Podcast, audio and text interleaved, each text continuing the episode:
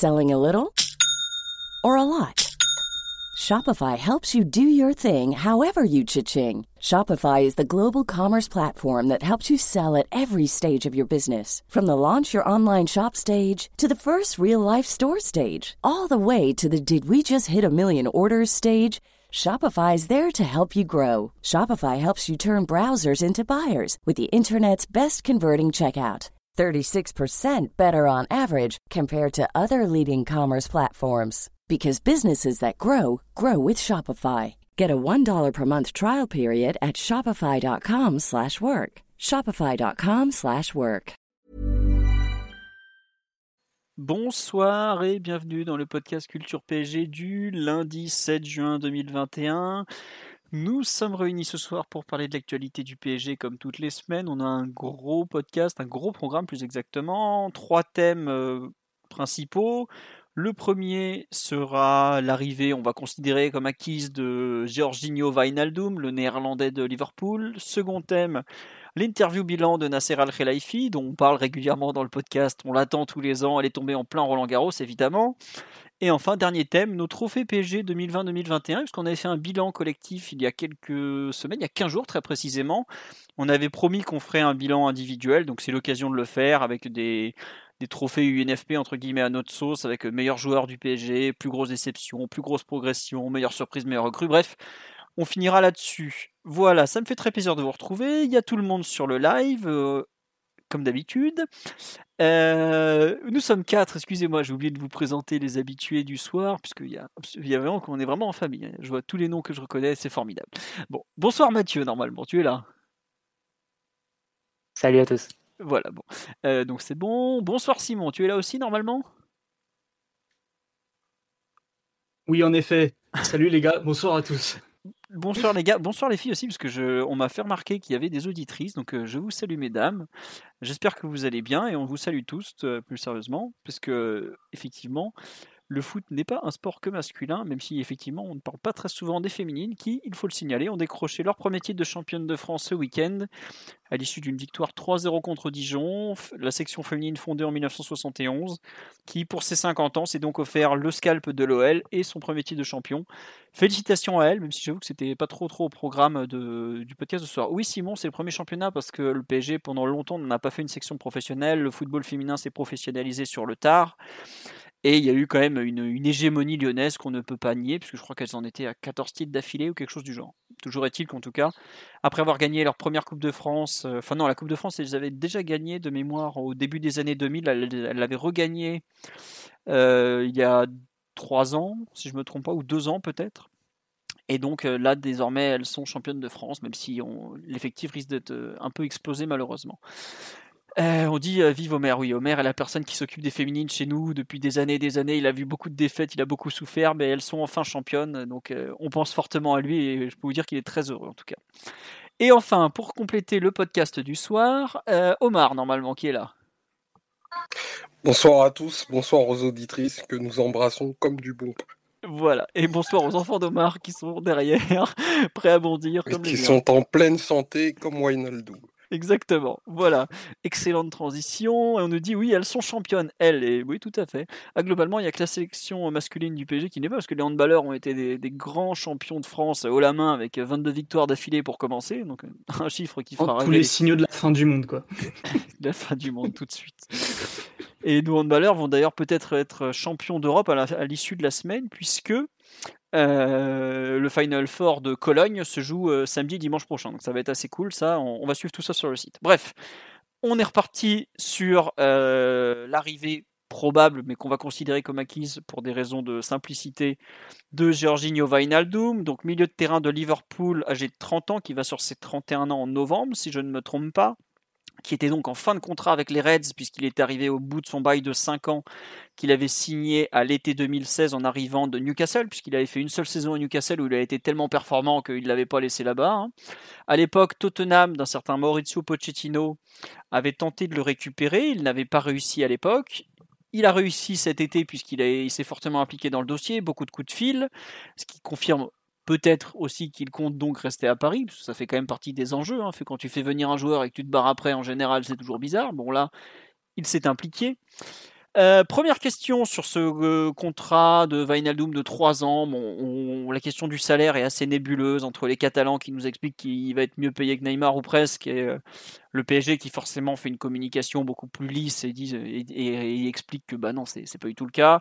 La presse néerlandaise qui évoque le meilleur contrat de sa carrière, mais forcément, il a signé qu'un seul gros contrat dans sa carrière, c'était à Liverpool, il est arrivé à Newcastle, il pouvait pas demander des milliers et des cents. Bref, toujours est-il que bon, le salaire, je pense qu'on aura le temps d'en reparler. un des... Je pense que ce sera un des grands thèmes de son passage à Paris. Mais peu importe. Premier thème que j'ai mis, enfin sous-thème, est-ce que c'est une bonne chose de fait? Qui veut se lancer? Mathieu, Simon, Omar euh, On va commencer par Mathieu parce que je pense que Simon euh, va sortir la mitrailleuse sous peu. Donc on va, on va laisser Monsieur Martinelli nous expliquer si c'est une bonne chose ou pas. Bah, c'est une première recrue déjà. Oui, tu as raison. Euh, on l'a dans, dans le secteur du milieu de terrain. Donc avant même d'avoir dégraissé dans ce, dans ce secteur, on, on dégaine une, une, première arrivée avec, euh, avec Vinaldum, qui était une piste qui euh, a refait surface le week-end dernier, mais qu'on entend déjà sur les dernières semaines. Le Parisien et l'équipe avaient eu des, des formulations un peu nébuleuses et qui laissaient entendre que c'était une des pistes de, du PSG pour, pour se renforcer cet été au milieu de terrain. Donc c'est un dossier sur lequel on est assez, allé assez vite euh, pour l'euro et juste une précision, on a entendu parler pour la première fois de Vinaldoom en février 2021 cette année. Voilà. Donc c'est pas c'est pas une piste qui sort de nulle part, il hein. faut, faut, quand même le dire. Et je crois que c'est le Parisien effectivement qu'il avait cité en, premier. Voilà.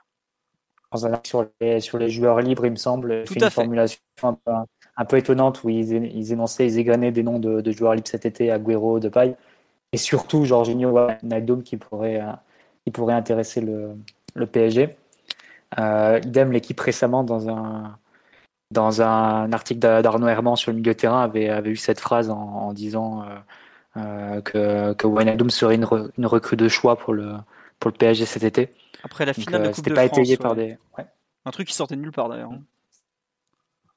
Ouais, c'était dans un article assez général sur le milieu, milieu parisien. C'était pas étayé par des, bruit de discussion, de négociation, mais euh, et malgré tout, c'était un nom qui, qui, était ressorti.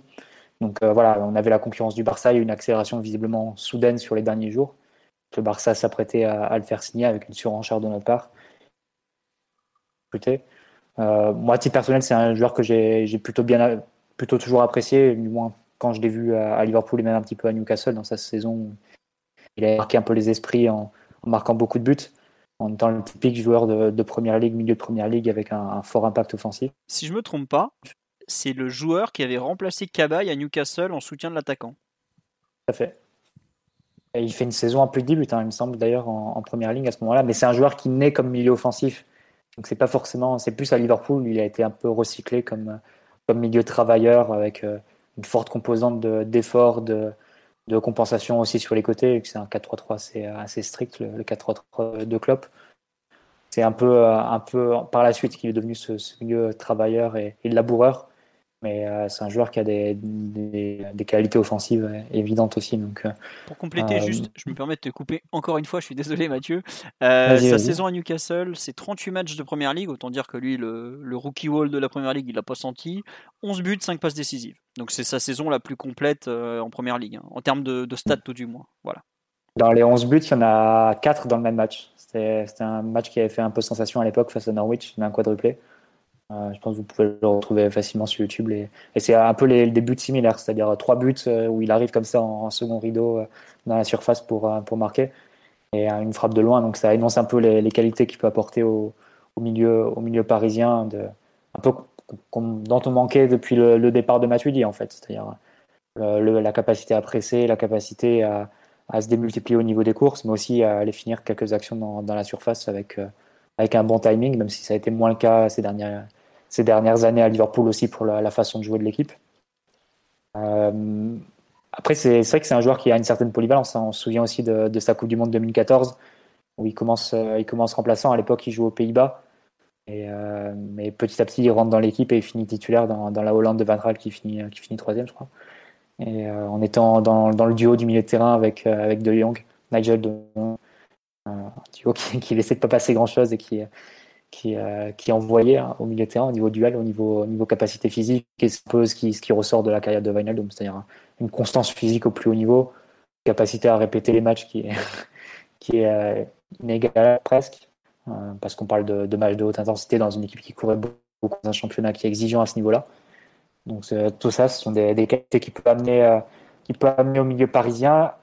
Certes, un moment de sa carrière qui peut interroger. Par contre, évidemment que quand tu récupères un Doom de 30 ans après 12-13 saisons pleines consécutives, puisque c'est un joueur qui a débuté assez tôt aussi aux Pays-Bas, euh, et avec sa capacité à enchaîner les matchs, je peux te demander si tu ne vas pas trouver un joueur un peu sur la fin qui va pas être capable de, fournir le même type d'effort euh, que ce qu'il a pu faire à Liverpool.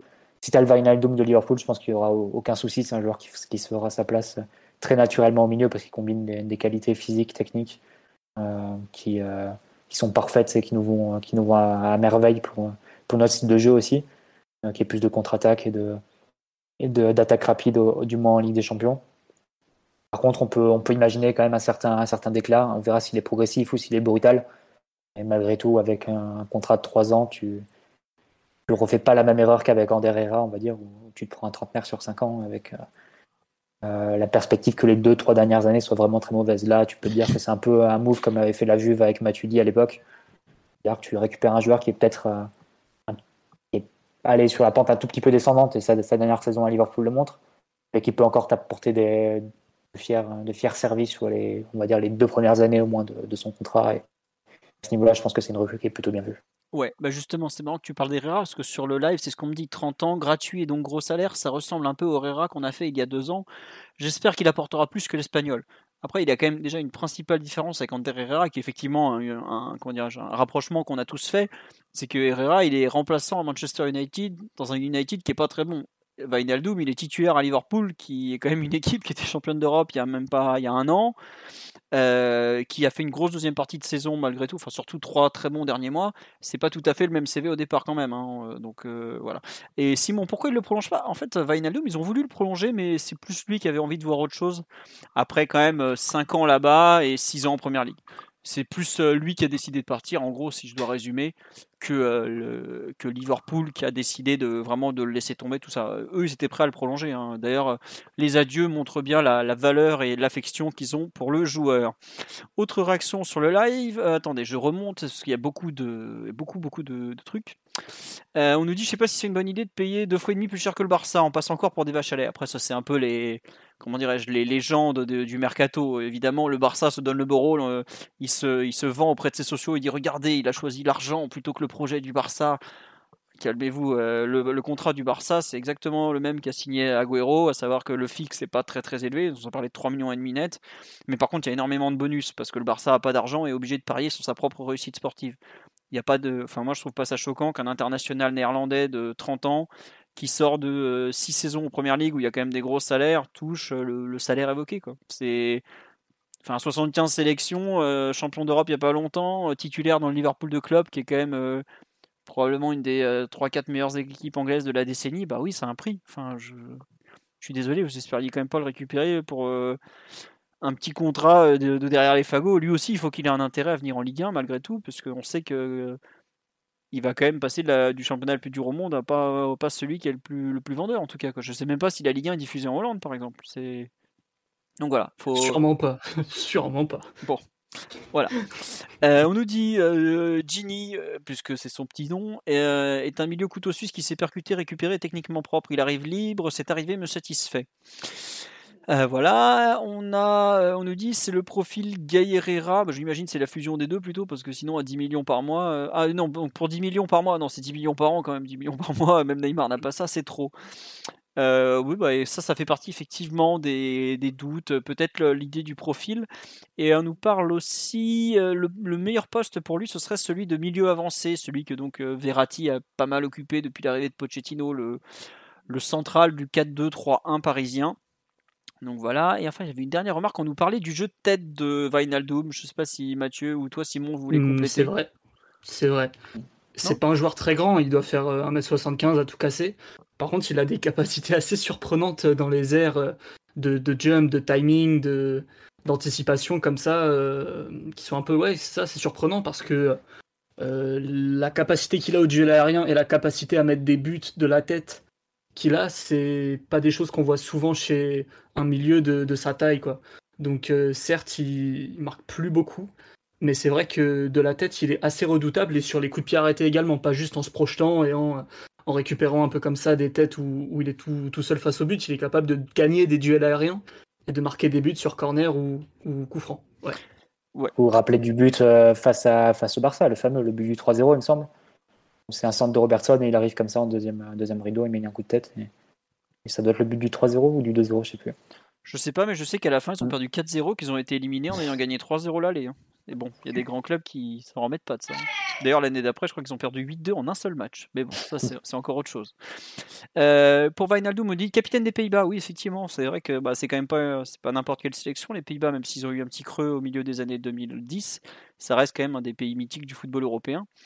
Et une remarque aussi, euh, ça fait plaisir d'avoir un joueur néerlandais de haut niveau avec Van der Wiel et Bakker. On n'a pas vraiment été gâté jusque-là. On peut même rajouter Vermeulen au milieu des années 80, qui n'a pas été une très grande réussite non plus, mais c'est vrai que les Néerlandais et le PSG, jusque-là, ça n'a pas été une grande histoire d'amour.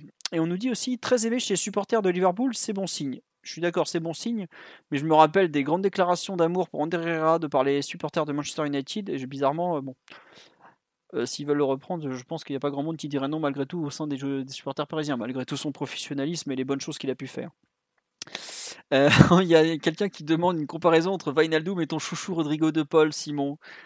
Tu te, tu te sens prêt ou, ou, bah, tu as le cœur qui la, saigne La comparaison n'est pas, est pas débile, hein, vu que De Paul apparemment a été, euh, que ce soit vrai ou pas, un peu évoqué du, du côté du PSG, même si euh, visiblement c'est plus l'Atlético Madrid qui a la main sur le dossier. C'est deux relayeurs un peu comme ça, tout terrain, pas très grand de taille. Mais pour le coup, De Paul, lui, c'est vraiment techniquement qui va se démarquer. C'est-à-dire qu'il a un pied, une créativité, une dangerosité qui est beaucoup plus importante que celle de, de Wijnaldum, qui a des ressources techniques, notamment au niveau du jeu sous pression. Sous pression, c'est un joueur qui, comme ça, a des, bonnes réactions, des bonnes reprises d'appui, qui est capable de protéger son ballon, de se tourner. Ça, c'est intéressant. Par contre, une fois que tu le mets face au jeu, c'est un joueur d'une neutralité, euh, somme toute, euh, très euh, RResque, pour rester un peu au PSG. Quand tu le mets face au jeu, il trouve pas des passes très intéressantes. Ça reste très simple, très latéral, propre. Hein. Ça, c'est pas, pas du tout euh, mauvais en soi. Hein. Ça reste un, bon joueur malgré tout. Mais c'est vrai que il va pas te proposer autant de, de, ça, de dangerosité, de capacité à créer, à faire des différences, à casser un peu le, bloc adverse par la passe essentiellement, parce que des conduites de balle, il peut en avoir de, temps en temps. Et c'est vrai que, au niveau de, la passe, de sa qualité de passe, de sa créativité, ça, ça peut laisser un petit peu à désirer pour, euh, pour un joueur qui a une telle réputation offensive et de capacité à peser dans le dernier tiers. Euh, c'est vrai que ses qualités offensives seraient plus au niveau des courses, de, sentir un peu comme ça euh, la bonne zone à occuper, la course qui va créer un surnombre, qui va euh, ouvrir un espace. Et c'est vrai que techniquement, hormis son jeu sous pression, encore une fois, qui est vraiment pas mal, avec une bonne première touche, une capacité à utiliser le corps, à le mettre en opposition, à changer de direction pied droit, pied gauche. Euh, techniquement, c'est pas le crack du siècle, effectivement.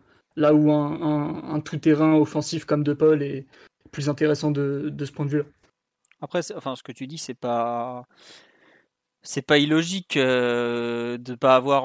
Enfin, euh, ce que tu décris, limite, c'est Kroos, quoi. Genre, t'as le volume de course de, de Wijnaldum, sa capacité à s'insérer. En plus, il est super fort techniquement. T'es sur un relayeur, enfin, t'es dans un top 3 relayeur de ce que tu décris. Donc, forcément, euh, c'est pas un joueur qui serait. avoir toutes les qualités. Non oui, voilà, non, mais c'est au bout d'un moment, t'es obligé de faire des choix. Hein. Et encore, il a un jeu de tête que Kroos n'a pas, par exemple. Je cite Kroos parce que pour moi, c'est la référence absolue du, des dix dernières années au poste de relayeur, mais il y en a d'autres hein, qui sont exceptionnels. Voilà, c'est juste que euh, faut pas attendre en Wijnaldum non plus le peut-être le, le, joueur ultime qui va transformer notre milieu de terrain. Un très bon milieu de terrain, ça tu peux l'attendre. C'est vrai que sur, euh, à, ce propos, il y a une longue description d'une personne sur live qui nous dit attention, il y a quand même deux Wijnaldum. Il y a celui de Liverpool qui court partout, colmate des brèches, presse, récupère, mais euh, il va faire une passe à un mètre. Et il y a celui des Pays-Bas justement qui est au contraire un joueur très vertical, plus qu'à Liverpool qui se projette vers l'avant dont le volume de jeu ne sert pas à presser, mais à, et à courir, à porter le surnombre dans la surface adverse. Un peu ce que faisait Matuidi donc au PSG à la fin, qui globalement le Matuidi qu'on a connu au début, qui courait partout pour récupérer, à la fin on le voyait surtout aller faire des courses dans la surface pour être ce,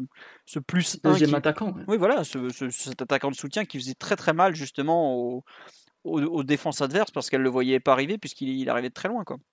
Bon, Pour ceux qui ont, qui ont, le match encore en tête, il avait marqué face à l'équipe de France, Wijnaldum, il y a 2-3 ans, juste à, bah, 3 ans après la Coupe du Monde. Un match que la Hollande de, de Koeman doit gagner 2-0 et il marque, euh, marque comme ça en arrivant dans, dans la surface euh, juste avant la pause et il a une autre grosse occasion de aussi en première mi-temps sauvé par Loris. Donc non, c'est un joueur qui, a montré aussi dans cette, dans cette position numéro 10, de faux numéro 10 si on peut dire, sa capacité à avoir un impact offensif, avoir un peu la, double fonction en fait de, de pouvoir apporter le, pressing haut et, compenser dans les, dans les couloirs les, les non-replis ou le, les basculements de, son équipe en phase défensive et puis aussi d'apporter quand, quand, son équipe le, le, récupère, le ballon. Ouais, voilà. Euh, on nous dit que Vainaldo est peut-être un milieu sous-utilisé par Klopp, qu'il n'en tire pas forcément le meilleur. Bah, peut-être que Pochettino, enfin il, a quand même, il en a quand même fait un champion d'Europe et un joueur important, hein, mais c'est vrai que est-ce que Pochettino, qui le voulait depuis bien longtemps, qui avait parlé avec lui en 2016, qui est Vainaldoum, on avait parlé en des termes assez dithyrambiques en disant ouais j'aurais adoré jouer pour lui, une conversation dont on sent qu'on peut progresser même à 36 ans, vraiment des, des, propos euh, assez forts quand même, qu'on n'entend pas, pas non plus si souvent que ça, il hein, faut, faut, quand même le dire pour enfin c'est rare d'entendre un joueur dire autant de bien d'un entraîneur qu'il n'a finalement pas rejoint puisqu'il a préféré enfin c'est pas qu'il a préféré c'est que Liverpool a mis l'argent que Tottenham n'a pas voulu mettre étonnant dis donc Tottenham qui veut pas mettre l'argent de méfier euh, des propos des joueurs qui disent du bien d'entraîneurs qui justement n'ont jamais côtoyé hein. bon on verra il va vivre avec un entraîneur c'est du quotidien quoi c'est pas euh, des conversations des on dit et et ce genre de choses. Non, mais c'est bien que l'entraîneur se montre persuasif s'il veut avoir un joueur, par contre. Ah, ça, c'est sûr. Voilà. Parce que, bon, bizarrement, euh, quand on avait demandé à Antoine Comboiré d'aller parler à Varane et qu'il nous a dit qu'il avait golf, on l'a un peu regretté, tu vois. Donc euh, savoir parler à un joueur, des fois, c'est utile quand même. Omar, on ne t'a pas entendu sur le, cette arrivée qu'on considère comme acquise, hein, on va faire simple ce soir, de, ce bon Vainaldoum. Qu'en penses-tu? C'est une très bonne, euh, une très bonne recrue. parce qu'on peut, on peut estimer qu'elle est, qu'elle est quasi faite. Euh, c'est un milieu ben, déjà qui est très équilibrant. C'est c'est pas une qualité neutre euh, quand tu vois la composition de, notre milieu. Équilibrant, équilibrant veut pas dire neutre parce que pour le coup, euh, il y a des choses qu'il fait qui fait très bien. Ben, la, la, capacité à, presser, vous en avez fortement parlé, forcément, euh, à partir du moment où ça a été un des joueurs majeurs sous, sous Klopp, on va dire que ben, tous ces, tous ces mécanismes-là sont, sont bien ancrés. Je trouve que ses stats euh, offensives, pour le coup, ces dernières années, sont sont pas euh, le reflet total de sa capacité à être, euh, à être bon dans, le, dans les derniers gestes et les derniers choix. Donc effectivement, il y, a, y a plein de, de, buts assez, assez iconiques, j'ai envie de dire, dont le doublé contre le Barça en sortie de banc, ben, qui en dit long sur le, sur le caractère de ce joueur qui, était frustré de ne pas débuter et qui a fait, euh, basculer une partie euh, absolument euh, bah, mythique de ces, de ces dernières années. vous avez dit plein de choses sur le profil qu'on n'a pas effectivement, ça je rejoins, je rejoins tout à fait. C'est un milieu que j'imagine bien fonctionner avec bah, quasiment tous les, tous les joueurs qui peuplent notre, milieu de terrain. Euh, ça, ça en dit long, je pense, sur ses capacités euh, d'adaptation. En pointe peut-être, euh, sauf peut-être en pointe basse, qui serait un rôle dévolu ou à, ou à Verratti ou à, ou à Paredes. Enfin, Verratti s'il était reconsidéré à ce poste-là, mais effectivement, au double pivot, dans un milieu à 3 ou, ou même numéro 10 à la Pochettino, c'est un joueur tout à fait, tout à fait fonctionnel. Donc j'ai assez peu de doutes sur le, sur le rendement et l'impact à, très court terme euh, sur l'effectif. Non pas que, je dise qu'on ait récupéré euh, Marcel de Sailly 95, loin, c'est loin d'être mon propos, mais effectivement, euh, je trouve que dans la hiérarchie des milieux de terrain, c'est un joueur qui postule à une place de, titulaire, mais assez aisément s'il est au niveau qu'on l'a pu voir ces, ces trois dernières années. Euh, je, je suis pas du tout au fait des histoires de, de salaire le, concernant, donc je sais pas à combien il se positionne dans un effectif où ben, 80% des joueurs ont des salaires absolument démentiels? Donc un de plus, ce serait pas, serait pas forcément choquant. Mais par contre, sur la valeur euh, sportive sur la qualité, sur la régularité et sur la capacité à se transcender lorsque, lorsque l'oxygène se raréfie et qu'on est dans des grands soirs. Je pense que Wijnaldum coche, coche toutes ces cases et ça fait un champion d'Europe dans l'effectif. C'est pas, c'est pas négligeable. Lui, il connaît la route. Oui, non mais... il, fait, il fait un temps où c'était un critère hein, pour recruter euh, de recrutement au PSG entre Mota, Maxwell, un peu après David Luiz, euh, Di Maria. On disait souvent qu'il fallait se rajouter un champion d'Europe euh, déjà confirmés dans l'effectif chaque été. Là, tu reprends un peu un peu chemin avec avec Navas il y, a, il y a deux ans et avec Vinaldoom du coup cet été. Oui, après, il y a plusieurs fans des Reds qui m'ont signalé, à savoir que les deux dernières saisons étaient quand même moins bons. Et c'est vrai que ça se voit sur le nombre de buts marqués, je trouve. Mais en, sélection, il a continué à pas mal marquer encore sur les dernières années. Après, ça revient peut-être à l'histoire d'utilisation de, de Klopp aussi, qu'il comment dirais-je? Bah, Pour parler d'un joueur, on est obligé de parler de, de l'équipe dans laquelle il joue, en fait. Oui. Et quand, quand on parle de, de Liverpool, c'est pour ça, après, ça fait un peu sourire en disant Wijnaldum a, a pas fait de passe décisive depuis tant ou vous faites pas de, progressif passiste per 90 minutes ou je sais pas quoi. Euh, il faut, quand même un peu relativiser, relativiser et se souvenir de, quel était le jeu et quel est toujours le jeu du Liverpool de Klopp. Euh, c'est un jeu qui est essentiellement extérieur, où les numéros 10 ou les pourvoyeurs de danger de l'équipe sont Alexander Arnold avec son pied magique et, Robertson avec sa qualité de centre et sa capacité à, répéter les courses dans le couloir, et où l'élément créatif qui fait un peu le lien euh, en partie euh, centrale, c'est euh, Firmino les trois milieux de terrain, ils ont, ils ont un autre rôle dans l'équipe. Ils ont un rôle vraiment d'équilibre du système sur le plan défensif, de, capacité à harceler haut et pour ensuite euh, fournir des munitions en attaque très rapide au, trio devant. Et si tu prends un peu les, chiffres de ballon touché qui sont un peu, je trouve, sont assez indicatifs avant de parler de, de quelles sont les passes décisives d'un joueur, il faut déjà voir combien de passes il fait par match et où il touche les ballons, etc. Van il doit toucher une cinquantaine de ballons par match en moyenne à Liverpool. Euh, si tu mets en, rapport avec les, ballons que touche en moyenne un joueur du PSG, c'est beaucoup plus euh, en Ligue 1, j'entends. Donc euh, là, c'est un peu comparer des, choux et des carottes. Si tu compares les stats de, de Vinaldoom avec, je sais pas, de Herrera, de Gay ou Paredes ou qui tu veux, on parle de deux équipes à, la philosophie très différente. Donc ce qu'il faut voir, c'est les qualités vraiment spécifiques qu'apporte le joueur et pas forcément ses stats qui sont décorrélées quand on les, sort vraiment du contexte collectif dans lequel évolue le joueur. Non, mais c'est vrai qu'on on est, on est quand même assez friand de stats malgré tout, mais tu as raison de, les contextualiser un petit peu. C'est, puis surtout, euh, comme tu dis, euh, vu la façon d'attaquer Liverpool, c'est dur pour lui par moment d'être à la réception. C'est pas forcément euh, ce qu'on lui demande non plus. Et, est-ce que Klopp ne l'utilise pas parce qu'on sait qu'il a un énorme volume de, courses Est-ce qu'il il le préfère pas justement comme un joueur qui va aller chasser l'adversaire? On sait que bah, le grand amour de Klopp, ça reste quand même le contre-pressing.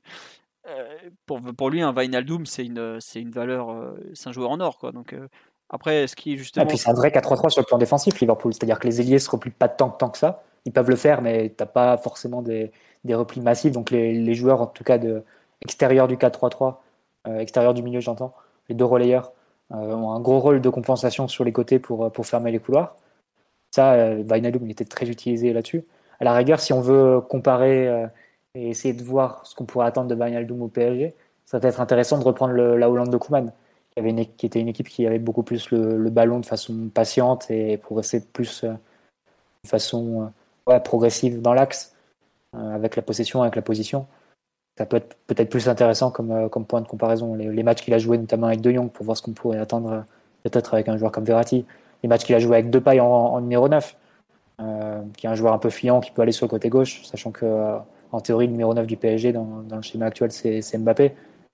voilà, il y a des petites connexions comme ça que, tu peux retrouver euh, en comparant par rapport à, la Hollande, mais prendre des stats qui sont très décorrélés du joueur qui a été à Liverpool, je suis pas sûr que ce soit le, plus pertinent. Après, c'est pas c'est pas dit non plus que toutes les qualités qu'il a pu montrer, euh, indépendamment de l'équipe dans laquelle il jouait, il sera en mesure de les montrer à Paris. Et là, pour le coup, pas forcément euh, à cause du style de jeu de l'équipe, mais tout simplement pour des, des raisons physiques, c'est-à-dire un joueur de 30 ans qui a beaucoup joué et qui, qui a beaucoup, qui a un nombre de minutes en carrière qui est hallucinant. Philo, tu faisais mention dans, dans ton article cet après-midi du nombre de matchs qu'il a joué cette année, c'est délirant en pleine pandémie. En pleine pandémie. Euh, voilà, ça, ça à la rigueur, c'est normal qu'il y ait un déclin à un moment et que le joueur n'apporte pas les mêmes qualités de, de machine physique qu'il a été pendant pendant X années au plus haut niveau. Ça, c'est évident. Non, mais en fait, je comptais les matchs. Je fais, ah, ça, 51, c'est pas mal quand même. Puis après, je suis parti voir le profil international. Je vois, ah bah alors, euh, ah, en fait, il a tout joué. Ah bah, bon, bah, on est donc à 64 matchs. Avant même l'Euro, il va encore, là, il, hier, il a joué. Il va rejouer, je pense, mercredi soir, parce que je crois que la Hollande a de nouveau un match de préparation. Ils ont quand même pas trop une mauvaise équipe, ils devraient s'en sortir. Je pense qu'il peut finir la saison à 70, 72 matchs. Hein. Après, c'est vrai qu'on nous dit sur live, c'est le quatrième trentenaire du milieu du terrain après Gay, Danilo et Herrera. C'est possible que dans les quatre, euh, bon, il y en ait peut-être un ou deux qui sont plus là ensuite. Hein. donc faut pas, faut pas l'oublier. Peut-être même Rafinha aussi qui doit être trentenaire, donc ça ferait 5. Mais voilà, pareil, ça fait partie des joueurs qui sont, même si on va en parler après, je pense, directement menacés par cette arrivée. Donc voilà.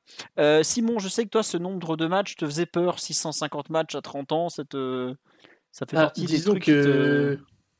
Au-delà de, de l'âge, qui est un critère parfois un peu, un peu galvaudé pour évaluer un joueur, on préfère ici souvent parler du nombre de matchs joués, du nombre de saisons pleines que tu as joué, qui est parfois un bien meilleur indicateur pour voir un peu l'essence qui te reste dans le moteur. Il n'y a qu'à voir certains joueurs comme Ibrahimovic, par exemple, qui a été performant et qui est toujours performant à quasi 40 ans, mais qui a joué pas tant de matchs que ça finalement. Et un joueur comme Fabregas, qui est absolument cramé à 28-29 en ayant joué 57 saisons de première ligue à partir de l'âge de 16 ans. Quoi.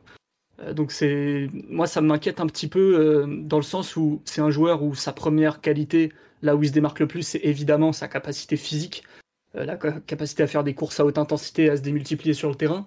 On sait qu'au PSG en général, quand on prend des joueurs pour cette raison, pour une raison ou pour une autre, hein, que ce soit les méthodes d'entraînement, staff médical, le calendrier qui est compliqué aussi, tes capacités, physiques au PSG en général, elles ont tendance à, diminuer plus ou moins, voire très fortement, avec soit des baisses de forme, soit des blessures, et ça a été le cas de pas mal de joueurs, mine de rien. Il n'y a qu'à voir euh, par exemple, qui, euh, euh, pareil, en ayant pas mal joué, trentenaire, le contexte PSG qui est un peu difficile, bah, au final, la meilleure version de Gay, d'un point de vue physique, on l'a peut-être six semaines par an, et c'est pas suffisant.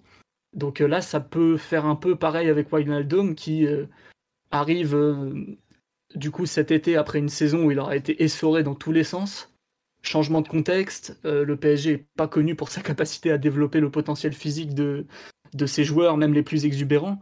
Donc euh, ça peut ça peut faire un petit peu peur. Mais bon, après, euh, vu, vu, les, vu, les autres layers qui est au PSG, il est le bienvenu évidemment. Ouais, non mais tu, tu as raison. Hein. Euh, oui, on parle des Néerlandais. Euh, alors deux choses. Déjà, euh, Rafinha n'a pas 30 ans malgré sa vitesse de course limitée, il en a que 28.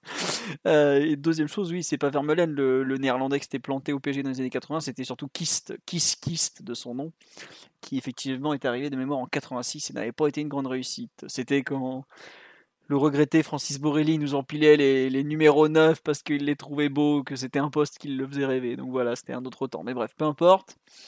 Euh, on nous dit avoir un joueur fiable physiquement, c'est très important dans un effectif où tu as Verratti, surtout dans un secteur de jeu où effectivement Marco Verratti n'est pas le, le joueur euh, le plus fiable à ce niveau-là. Hein. Bon, on va pas, surtout cette saison où ça a été vraiment compliqué.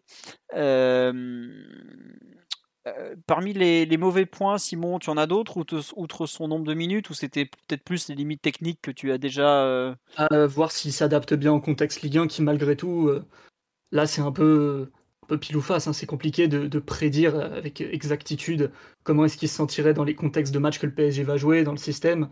C'est-à-dire que ça peut faire euh, un peu une Matuidi avec un joueur très équilibrant qui est capable de peser comme ça sur la surface, de faire beaucoup de compensations latérales notamment.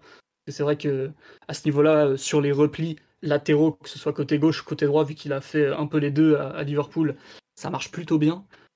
Euh, ou bien un joueur qui, euh, en gros, pourrait perdre de son intensité physique, de son exubérance, avec un, mode de jeu très différent de, Liverpool, et même des équipes où il jouait auparavant. Hein.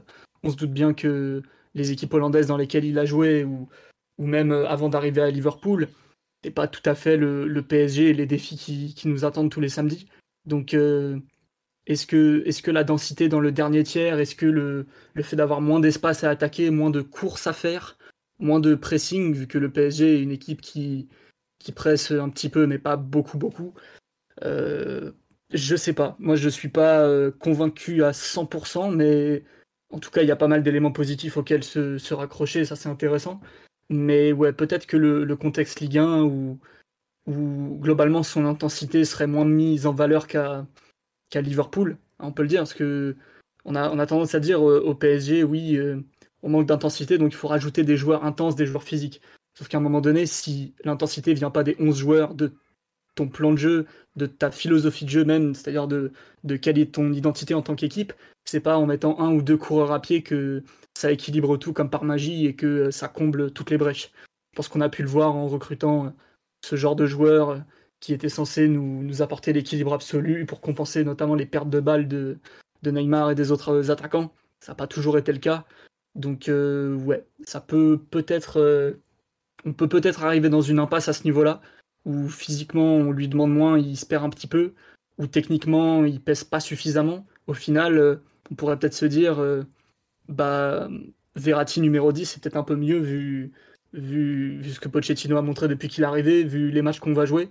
Je sais pas. En tout cas, j'insulte pas l'avenir, hein, mais c'est pas, pas cousu de fil blanc non plus. Il pourrait rencontrer certaines difficultés vu le contexte PSG et le joueur qu'il est, essentiellement. Ouais, moi je te rejoins un peu sur cette, entre guillemets, ces doutes autour de la Ligue 1. Non pas que la Ligue 1 soit le championnat le plus, plus relevé de la planète, même si on a vu cette année que c'est pas un championnat que tu gagnes en te présentant comme ça non plus. Hein. Mais les petits matchs du samedi où il va jouer sur un demi-terrain, on va lui demander euh, pas mal de créativité. Euh, je suis pas certain que ce soit un joueur qui soit adapté à ça. Autant j'ai aucun doute qu'il sera, il saura être au niveau des grosses affiches, puisque bah, c'est quand même un de ses points forts, hein, c'est d'être là le, le jour J sur les grosses rencontres, hein, comme on le signale aussi sur live. Mais c'est vrai que mmh typiquement le PSG Amiens du, enfin pas Amiens, enfin pas Amiens, ça va être compliqué cette année. Bon, vous m'avez compris. Euh, allez, on va dire quoi PSG euh, Angers, PSG Angers samedi 17h le regretté Stéphane Moulin qui nous pose un 4-5-1 des familles euh, Made in Ligue 1 qui dit allez les gars vous avez le ballon faites, débrouillez-vous pour marquer je suis pas sûr que ce soit le genre de rencontre où il sera très à l'aise alors après par contre euh, c'est sûr que si euh, il faut aller presser très fort une équipe adverse il en, sera plus capable s'il faut s'insérer amener du monde dans la surface on a vu par exemple contre City que ça avait manqué ce genre de, profil d'une personne qui est capable d'être là sur des centres par exemple tout ça il, saura le faire mais les, petits entre guillemets les petits matchs de Ligue 1, euh, j'ai quelques doutes quant à sa comment dirais sa réelle utilité. Euh, en théorie, il vient pas pour ça, mais c'est vrai que ça fait peut-être un joueur qui est plus contextuel, qui a un autre milieu de terrain un peu contextuel, euh, en plus de tous ceux qu'on a déjà hors Verratti en gros quoi. Globalement, ouais, voilà, comme on dit, on n'a pas besoin de la créativité de Wijnaldum pour gagner les Ligue 1. C'est vrai, mais par contre, être un joueur qui est capable d'exprimer toutes ses qualités en toutes circonstances, ça reste un comment dirais-je un, atout qui, n'est pas forcément le sien. C'est, pas grave, hein, c'est tout, joueur a des limites et c'est peut-être une, une de ses limites. Euh, autre question, bon, son profil de joueur, on a donné quelle utilisation au PSG euh, C'est une question qui revient régulièrement. Il va jouer où dans le système Pochettino selon vous? Euh, Je sais pas, Omar, Mathieu, Simon vient de, vient de parler, moi aussi. Est-ce que, où est-ce que vous le voyez? Tu, tu, pars du postulat que, que Poche va continuer d'utiliser le, le, fameux 4-2-3-1 bah pas forcément, puisqu'il a joué en 4-3-3, ça fait la fin de saison là. Les deux, hmm. les deux trois derniers matchs, il a joué en 4-3-3 par exemple. Mais vas-y.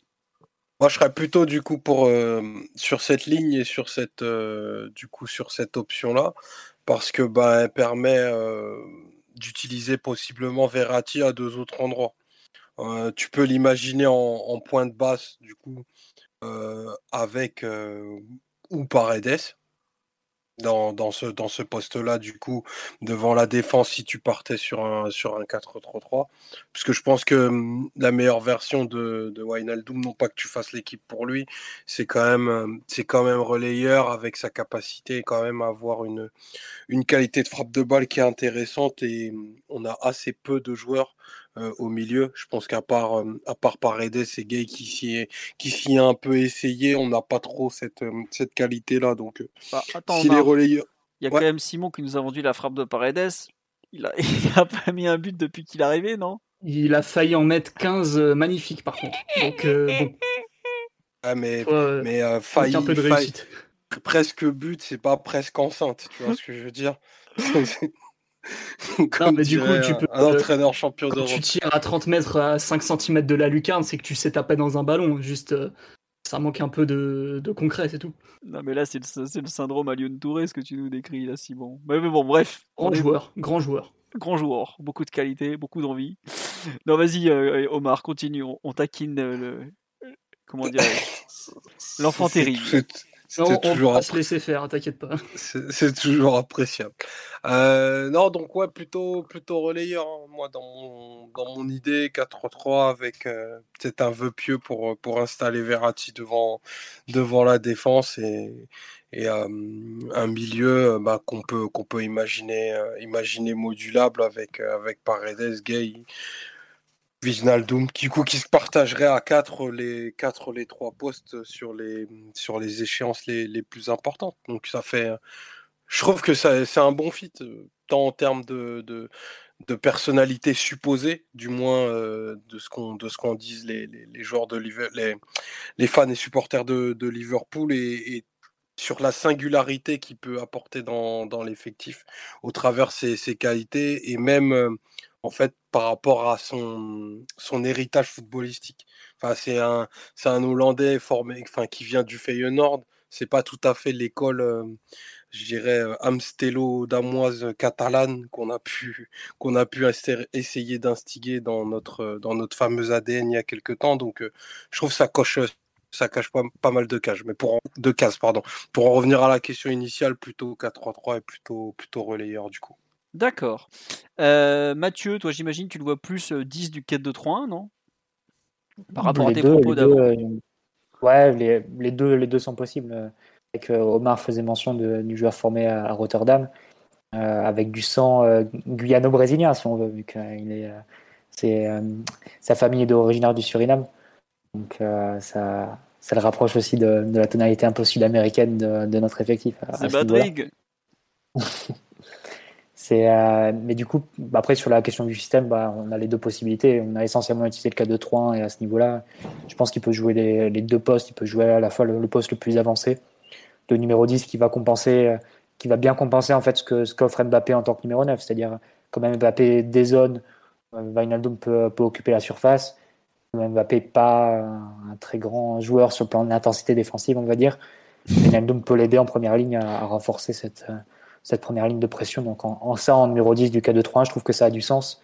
C'est pas non plus totalement délirant d'imaginer ce, type de faux numéro 10 avec un rôle presque un peu défensif ou du moins de sans ballon. Euh, par exemple, la Juve d'Allegri est arrivée en finale de, Ligue des Champions 2015 avec Vidal à ce poste.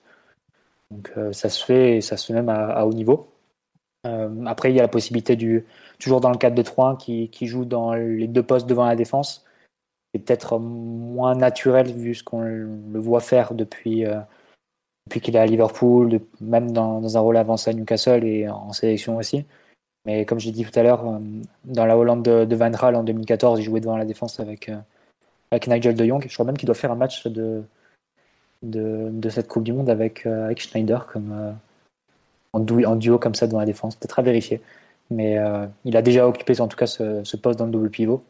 Et sinon, tu as la possibilité, bah, on va dire, dans la de ce qu'il a fait à, Liverpool, de, de l'occuper, euh, de le mettre en, position de relayeur avec là, on peut imaginer une fonction plus naturelle de joueur qui va venir couvrir Neymar sur ce côté gauche de, comme relayeur du, du 4-3-3 euh, et permettre aux Brésiliens de ne pas forcément se, replier à chaque fois. Donc Wijnaldum fera le, travail de compensation sur le couloir. Donc euh, il y a pas mal de, de possibilités de, et d'utilisation possible pour, pour ce joueur et, et qui le rendent aussi complémentaire des, autres joueurs dans l'effectif, je trouve. C'est-à-dire un joueur qui peut jouer avec Paredes, avec Danilo, c'est un joueur qui peut jouer avec Guy Verratti aussi. Donc euh, à ce niveau-là, je suis pas, pas forcément inquiet si tu as le, si le à bon niveau et qui qui flanche pas physiquement comme c'était euh, l'une de nos craintes ou peut-être la crainte majeure qu'on peut avoir au moment où on fait ce transfert.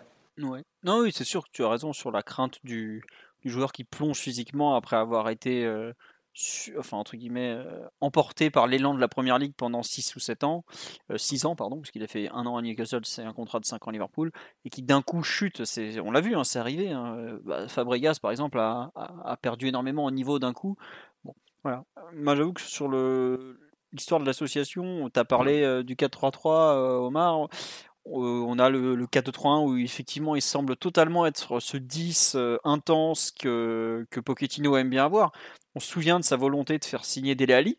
Euh, pour moi, c'est un joueur qui, malgré d'autres qualités, s'en rapproche quand même pas mal. Euh, la capacité à aller finir dans la surface, la capacité euh, à être un, milieu qui est entre guillemets pas utilisé pour construire, mais qui est capable, enfin, qui en est qui est capable de le faire évidemment, mais qui est, dont, ce n'est pas ce qu'on attend en priorité, mais qui en revanche t'apporte une vraie présence dans la surface. Ce que Draxler fait un peu trop de façon alternative, ce que Verratti ne fait pas du tout parce que c'est pas son jeu, qu'il a d'autres qualités, mais qui, euh, ça. Mais l'idée d'un 4-3-3 un peu sur le modèle qu'on a eu avec euh, à une autre époque Matuidi, Mota, Verratti, où il reprendrait un peu ce Matuidi rôle justement, euh, joueur qui est capable de presser beaucoup, gros volume de course, intense qualité de finition dans la surface, ou au moins de présence, plus une touche un peu plus technique que, notre Blaisou, euh, ça me parle effectivement beaucoup, comme le, dit, euh, le disait il y a quelques jours notre ami Victor de première touche.com. C'est effectivement moi un trio qui me, qui me laisse penser que ça peut marcher. Après, bon, aujourd'hui on n'a plus Mota, il s'appelle Paredes. Euh, Verratti, est-ce qu'il est encore ce, ce joueur-là? Ça faudra voir. Il faudra voir aussi l'organisation de devant. Mais dans l'idée en fait d'un Mbappé qui jouerait neuf, puisque aujourd'hui c'est le poste auquel il semble destiné, euh, je trouve que c'est pas forcément. Ça peut être une bonne association. J'ai parlé des deux derrière lui au milieu, plus que euh, l'imaginer devant la défense en double pivot. Mais avoir un joueur comme ça qui est. Euh, bah, un milieu qui pèse devant en fait, tout simplement. On n'en a aucun dans l'effectif, hein, globalement. Ils, ils ont tous peur de la surface adverse. Le moins mauvais ce jeu-là, ça doit être Ander Herrera qui a dû marquer deux buts cette saison, en tout cas. Je, je me souviens du but à Nantes et j'ai peine à en retrouver un deuxième. Bon. voilà quoi. Je, trouve que. que comment dire Que c'est. Comme dirait un certain entraîneur londonien, c'est un bon fit. Ça peut faire un bon mix.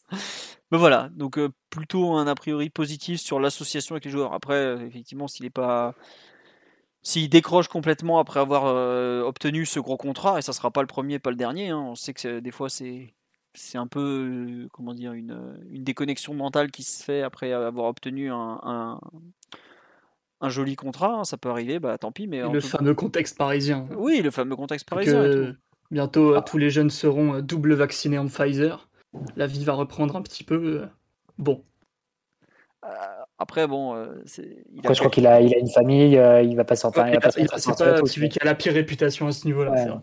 Et si tu joues 50 matchs par an, t'inquiète pas, je pense qu'il euh, doit avoir une bonne éthique de travail et tu aurais pu avoir la, même crainte aussi s'il avait rejoint Barcelone et, la Costa Brava. Donc, à ce niveau-là, peut-être que ce qui, peut, ce qui peut jouer en notre faveur, c'est la relation visiblement qu'il a avec Pochettino. si c'est un joueur avec qui il a envie de travailler, un entraîneur avec qui il a envie de travailler depuis longtemps visiblement et, et si le feeling est bien passé entre eux dans les, conversations qu'ils ont pu avoir, et visiblement ça a été le cas, sinon ils n'auraient pas signé, euh, ça, peut, ça peut être ce, plus qui va faire que malgré tout il va rester éveillé, il va pas s'endormir et tu vas pas avoir une version rabolie de, de Vinaldoom qui nous intéresse évidemment pas parce que quand tu prends Vinaldoom, tu le prends pour son intensité, tu le prends pour tout ce qu'il tout ce qu'il est capable d'apporter dans, dans un jeu très rapide, à la fois, enfin surtout dans les phases de transition en fait, c'est-à-dire quand, quand le ballon est récupéré de pouvoir se projeter rapidement vers l'avant. Un ballon est perdu, de pouvoir tout de suite contre-presser et de faire les, efforts de compensation pour, euh, pour rééquilibrer l'équipe. Donc, euh, si tu as une version ramollie de Wijnaldum ou bien euh, trop diminué physiquement, c'est sûr que ça, ça va moins le faire parce que c'est un joueur qui a besoin aussi de, de toutes ses capacités physiques pour, pour pouvoir s'exprimer au mieux sur le terrain. Donc, bon, on peut compter quand même sur cette, sur cette relation visiblement qu'il y a entre, entre son nouvel entraîneur et, et le joueur pour, éviter cet écueil. Ouais, on nous dit qu'il a cinq enfants, l'ami euh, Jorginho Valinaldum. Donc, euh, tes envies de sortie, Simon, je peux te le dire, euh, tu vas vite les oublier le matin. Il veut qu'une chose, c'est dormir, le mec. Hein. Enfin, le soir, surtout. on t'expliquera avec Parce que les enfants des, des fêtards de l'effectif les empêchent de, de s'amuser non, mais 5. Je, je, suis pas sûr. Hein. Non, mais tu te rends pas Il n'y a pas trop la tradition de, de la Qu'est-ce que tu me racontes, Philo? Il a une femme et des bonnes comme tous les joueurs millionnaires. Hein. Mon Dieu, Simon, je, fais un, speech pro-féminin au début de podcast et tu me parles d'exploitation de, de, la femme pour des tâches de, de nounou sans vergogne. Bref, euh, on nous dit qu'il veut se poser tranquille. Bah, c'est possible, hein. bon, on, verra. Euh, non, une question qui revient régulièrement. Est-ce que vous pensez que c'est devenu. Ah oui, euh, est-ce que c'est un choix de Pochettino? Ça, je vais répondre. Si c'est pas un choix de Pochettino, c'est en tout cas un joueur qu'il a fortement désiré. Euh, il y a le fait euh, que Leonardo se soit quand même beaucoup impliqué, alors certes, surtout sur la fin pour griller le Barça, mais euh, le fait que Pochettino s'implique aussi, c'est forcément très positif. Est-ce que c'est le marqueur ultime du fait qu'il va rester? Je dirais pas jusque-là. hein. Enfin, des, des entraîneurs qui s'impliquent pour faire venir des joueurs et qui s'en vont ensuite, on a déjà vu ça. Mais en tout cas, c'est un joueur qui, globalement, est très adapté à ce que veut l'entraîneur et qui colle euh, pas mal de cases. Autre question, notamment c'était posé à toi, Mathieu. Est-ce que euh, cela, cette venue empêche celle possible, par exemple, de Kamavinga et, euh, et comment les associer si ça n'est- ce n'est pas le cas? L'association, on verra le, le moment venu. On n'en est pas là et on, fera avoir les débat qui qui passe. partent déjà. Mais bon, c'est c'est clair, comme tu le dis, Simon, il y a, on a un peu un overbooking au milieu de terrain. On a maintenant 7 joueurs, euh, plus 8 si tu veux rajouter Draxler, donc ça fait du monde. En plus, c'est que des joueurs qui ont un certain, statut, internationaux, euh, avec une certaine expérience dans, les grands clubs aussi, même avant d'arriver à Paris. Donc c'est pas forcément évident et ça peut paraître peut-être un, peu injuste parce que si tu prends la composition du milieu de terrain cette année, est-ce que tu as des joueurs qui ont, qui ont forcément démérité au point qu'on veuille les foutre dehors vraiment euh, à tout prix? Je pense que si on vous pose la question à vous trois ou bien à tous ceux qui nous écoutent ce soir, si on devait faire une liste de, de cinq joueurs du PSG euh, dont il faudrait se débarrasser absolument, euh, qui n'ont pas du tout le niveau et, et qu'il faut vraiment, euh, dont il faut vraiment séparer cet été, est-ce que tu mettrais un milieu de terrain dans ces cinq-là? Moi, j'en le nom de. Forensi, tu aurais le nom de, de, de Kerrer, de, de Kurzawa, de Baker, de Sarabia sans doute, mais tu peux trouver une utilité ou du moins une certaine, certaine qualité à peu près tous les joueurs dans, qui forment notre milieu de terrain actuellement. Et, durant la saison, je pense pas qu'ils aient, fourni des prestations euh, euh, vraiment en deçà ou qui les placent en, position de boulet. Euh, Gaï et Paredes ont fait des, matchs. bah, honnêtement, en dehors de, Kanté, qui est un peu hors concours, qui a fait est peut-être le meilleur joueur de la Ligue des Champions cette année, si tu prends la phase d'élimination directe de Ligue des Champions, est-ce que tu as eu des, meilleures performances de milieu de terrain que, celles de Gay et Paredes face au Bayern, par exemple? Pas, forcément évident à trouver. Donc, c'est des joueurs qui sont capables de, hausser fortement le niveau aussi. Herrera a fait des bonnes entrées au milieu de terrain. Danilo a trouvé son utilité après des débuts qui, qui laissaient craindre le pire. Donc, c'est pas forcément évident de, de dire à ces joueurs qu'il qui va falloir partir, mais pourtant, c'est quand même le cas parce qu'aujourd'hui, avec sept milieux de terrain, dont un seul est formé au club, est formé en France, pardon, euh, il y a fort à parier qu'il y en ait un ou deux dans cette liste qui se retrouvent euh, le moment venu en dehors des, des, des listes UEFA. Donc, euh, malgré tout, ils devront trouver une, euh, une solution avant la fin du mercato s'ils veulent pas être complètement marginalisés dans l'équipe. Donc, euh, le club a fait en fait, en fait, tu as deux, façons de faire dans, dans ces conditions-là. Soit tu essayes de vendre avant, euh, tu essayes de, te séparer d'un de, ces joueurs. Ensuite, tu recrutes le, en fonction du profil que, que tu as perdu, ben, le profil qui correspondrait. Parce que c'est pas, évi- c'est pas la même chose de perdre Danilo que de perdre Paredes que de perdre Gay. Pas forcément le même type de joueur que tu dois recruter derrière. Le club a choisi une autre méthode, c'est-à-dire de, recruter d'abord un joueur qui a le niveau dont tu penses qu'il est capable de, nous satisfaire et de combler certains manques et certains trous. Et ensuite de mettre euh, devant le fait accompli les autres milieux de l'effectif et pour qu'ils comprennent d'eux-mêmes, vis-à-vis de. par médiation aussi d'échanges avec leurs représentants, j'imagine, mais qui ne font plus partie des plans. Donc euh, là, pour le coup, le, PSG a fait la stratégie un peu inverse de ce qu'il fait d'habitude. C'est-à-dire d'abord recruter et ensuite euh, mettre devant le, fait accompli les, joueurs qui restent pour, pour qu'ils comprennent qu'ils qu'ils n'ont plus leur place dans l'effectif. Ouais. Non, mais c'est vrai que c'est un peu le, ce que disait Laurent Blanc, le fameux. Il y en a qui vont partir, mais ils le savent pas encore. Parce que là, il y a, t'as trop de joueurs. Même si tu joues avec trois milieux axiaux, tu as, tu as beaucoup, beaucoup, beaucoup trop de joueurs. Sachant que, vu les contrats, euh, Verratti, il est, il est pas sur le marché. Paredes l'est difficilement. Euh, Danilo vient de signer, donc ça paraît peut-être un peu compliqué de, de le mettre dehors, mais c'est vrai qu'entre Gay, Herrera, euh, Rafinha. Rafinha, bon Rafinha c'est peut-être le seul qui, celui qui s'interroge le plus, mais euh, enfin qui, est peut-être le plus proche à faire partir.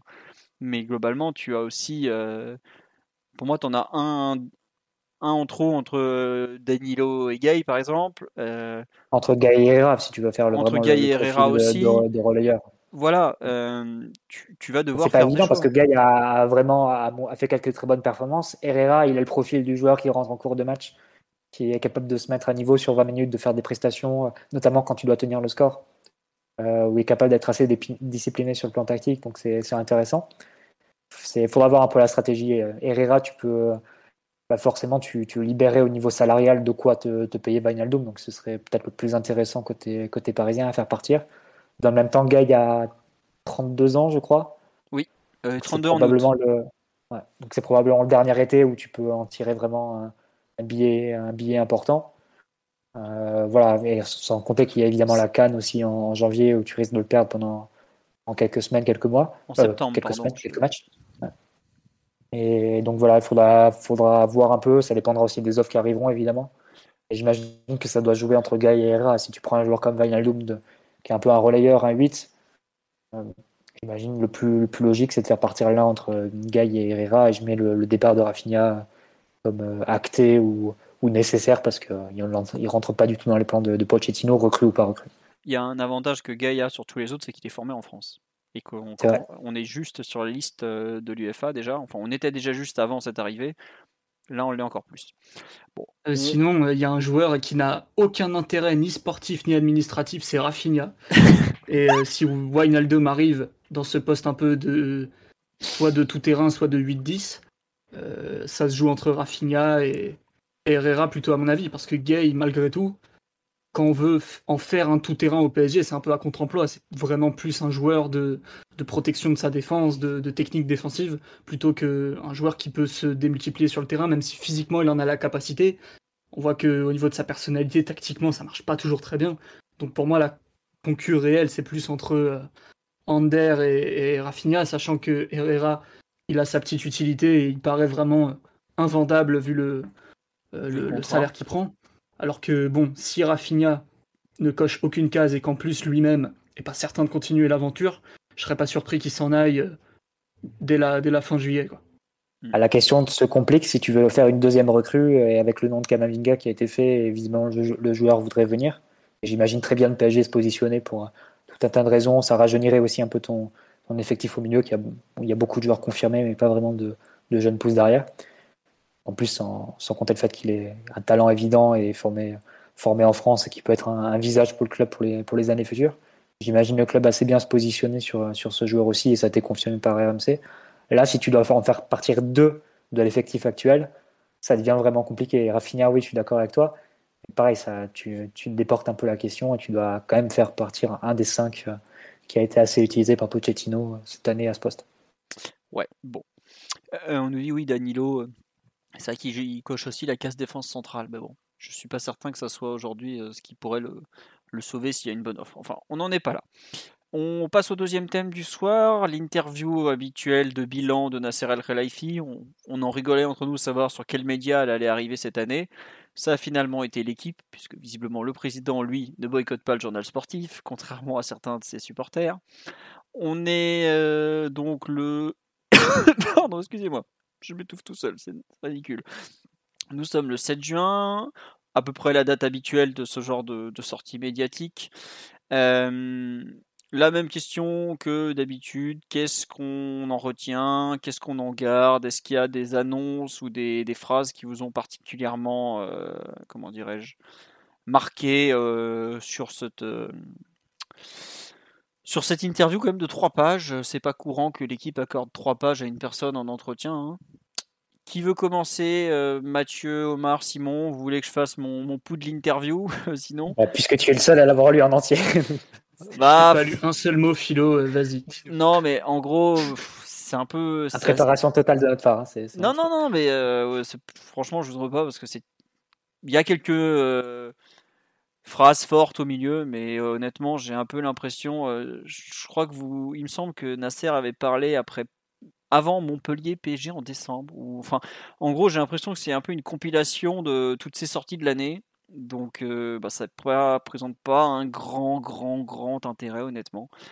En fait, à, une époque, c'était des sorties qui pesaient, qui comptaient vraiment, je trouve, parce qu'elles donnaient le cap du club.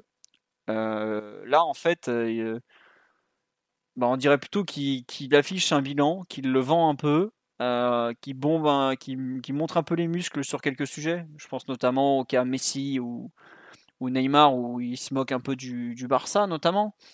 Ça, ça fait, toujours un peu sourire et tout. Euh, sur Tourelle, globalement, il dit rien. Sur Pochettino, bon, c'est bien, au moins il répond, même si c'est toujours pas lui qui, qui entre guillemets, est, le décideur.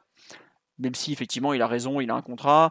Euh, il n'a pas été challengé du tout sur la formation où il annonce quand même euh, depuis 10 ans qu'il veut le nouveau Messi et que tous les gamins se barrent les uns après les autres, par exemple. Donc ça, ça me gêne pas mal. moi, il y a un truc qui me gêne, c'est. Enfin, l'interview est pas dramatique, hein, attention, hein, faut pas me faire dire ce que j'ai pas dit. C'est un, un, passage en revue de l'actualité de son club. Bon, voilà, très bien. Hein. non, je trouve la déclaration sur Mbappé, vraiment, je, quand il dit bah, il est chez nous, il il partira pas, il partira, il partira pas même libre, euh, machin, machin. Enfin, je veux pas être méchant, mais la, la déclaration, la même, je pense au mot près, il peut la, il l'a sorti, il l'a sorti, pardon, en décembre. Ça sert à quoi? Enfin, il, peut montrer tous les muscles qu'il veut. Euh, le mec qui décidera à la fin, c'est pas lui, c'est Mbappé, quoi. Donc j'avoue que ça, je trouve que c'est. Euh, enfin, c'est quoi le but, quoi? Tu veux montrer les pecs face à un gamin de 18 ans, euh, pardon, de 22 ans maintenant, je vois la photo en fait qui de sa présentation sur live YouTube, c'est pour ça que je vous dis 18 ans. Euh, c'est lui qui décide, c'est pas toi en fait. Donc euh, bon voilà, alors ok en Espagne ils sont pas contents, ils lancent un hashtag Libertad Mbappé, enfin bon voilà, c'est l'Espagne, ils sont contents, ils regardent Chiringuito quoi. Mais honnêtement, moi j'avoue que cette, phrase je comprends pas du tout l'intérêt. Je Ouais, on me dit il est possessif. C'est ça, et j'avoue que je Enfin voilà, si dans un mois Mbappé lui dit je me barre, il va dire quoi? Non, non, tu restes, tu restes. voilà, je trouve que c'est un peu ce. Surtout dire faire une phrase pareille pour enchaîner le paragraphe d'après par en fait, j'espère qu'il va rester. Bah, pourquoi alors s'engager comme ça euh, Tenir cette espèce de posture qui depuis des mois euh, n'a pas donné grand chose, puisque ça fait quand même bientôt euh, deux ans qu'il nous explique que Mbappé va rester, mais qu'Mbappé n'a pas prolongé d'un seul jour son contrat? Un peu, un peu perplexe face à cette sortie, voire un peu déçu, ou en tout cas dans l'incompréhension. Donc je dis pas que c'est peut-être pas moi la cible, hein, euh, voilà. Et peut-être on me dit cette phrase n'était pas un troll. Bah autant la phrase sur euh, le Barça qui a tenté de faire revenir Neymar pour la énième fois, je la vois comme un troll. Autant la phrase sur Mbappé, euh, bon, je vois pas où est le troll en fait quoi. Donc oui, effectivement, il l'a fait aussi sur Verratti, mais la différence c'est que Verratti ne s'est jamais retrouvé dans cette situation contractuelle. Et surtout que Verratti n'aura jamais l'envergure de Mbappé au niveau, au niveau mondial même. Donc, euh, bon, pourquoi pas? Après, euh, comme je le dis, euh, c'est qu'une petite partie de l'interview et globalement, c'est une interview bilan de fin de saison où il donne des bons et des mauvais points, où il est globalement assez dans son rôle, même il est totalement dans son rôle sur à peu près tous les sujets c'est limite plus en fait les, questions qui pour moi le, le mettent pas assez en difficulté pour qu'il donne la pour qu'il a quelque part en fait qu'il défende mieux les parties les plus compliquées de, la saison quoi. Bon après euh, je vais pas expliquer le métier de journaliste euh, à José Barroso de l'équipe qui est un bien meilleur journaliste que moi qui est déjà du mal à me considérer comme journaliste donc euh, voilà. Mais c'est un peu mon mon pouls de l'interview à la fin je finis je fais bon bah ok bah, j'ai pas appris grand chose et je trouve que il y a une déclaration malheureuse au milieu sur le joueur le plus important du projet. Voilà, Mathieu, Omar ou même Simon, si finalement tu l'as lu. Euh, enfin, Mathieu Omar, en tout cas, je suis sûr que vous l'avez lu, vous. Euh, ce que vous en pensez, Omar, ton avis, toi?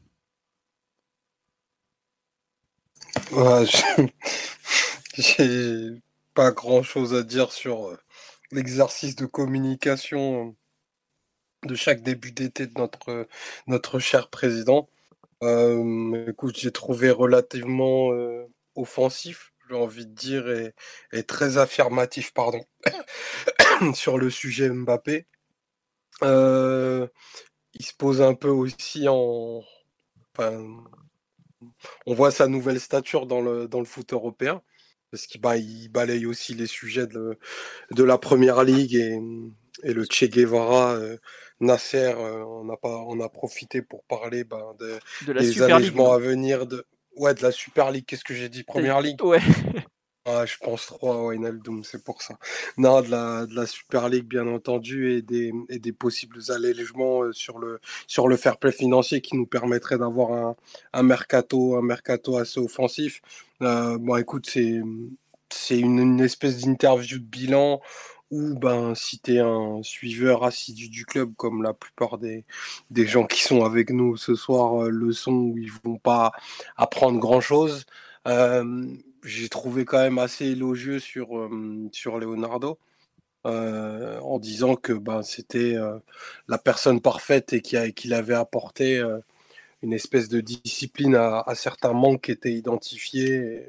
non pas que ce soit un blanc-seing pour la suite de son mandat, mais j'ai trouvé quand même cette déclaration assez forte à un moment où enfin, Leonardo cristallise quand même un, certain nombre de, de, critiques sur ses possibles relations difficiles avec les, les coachs passés et d'autres d'autres parties du club. Donc hum, je trouvais, j'ai trouvé euh, ce propos-là très fort. Après euh, le jeu de dupe de Nego avec, euh, avec Mbappé me laisse moi de, de, marbre chaque jour, euh, chaque jour passé sans sa prolongation et pour moi d'une inquiétude absolument, euh, absolument terrible. Et j'espère que toutes les ressources du club, et vraiment toutes les ressources du club, sont mobilisées autour de cet objectif parce que c'est le, c'est possiblement à mon sens le plus grand défi de, de, de président que Nasser a relevé depuis qu'il est, qu'il est au PSG.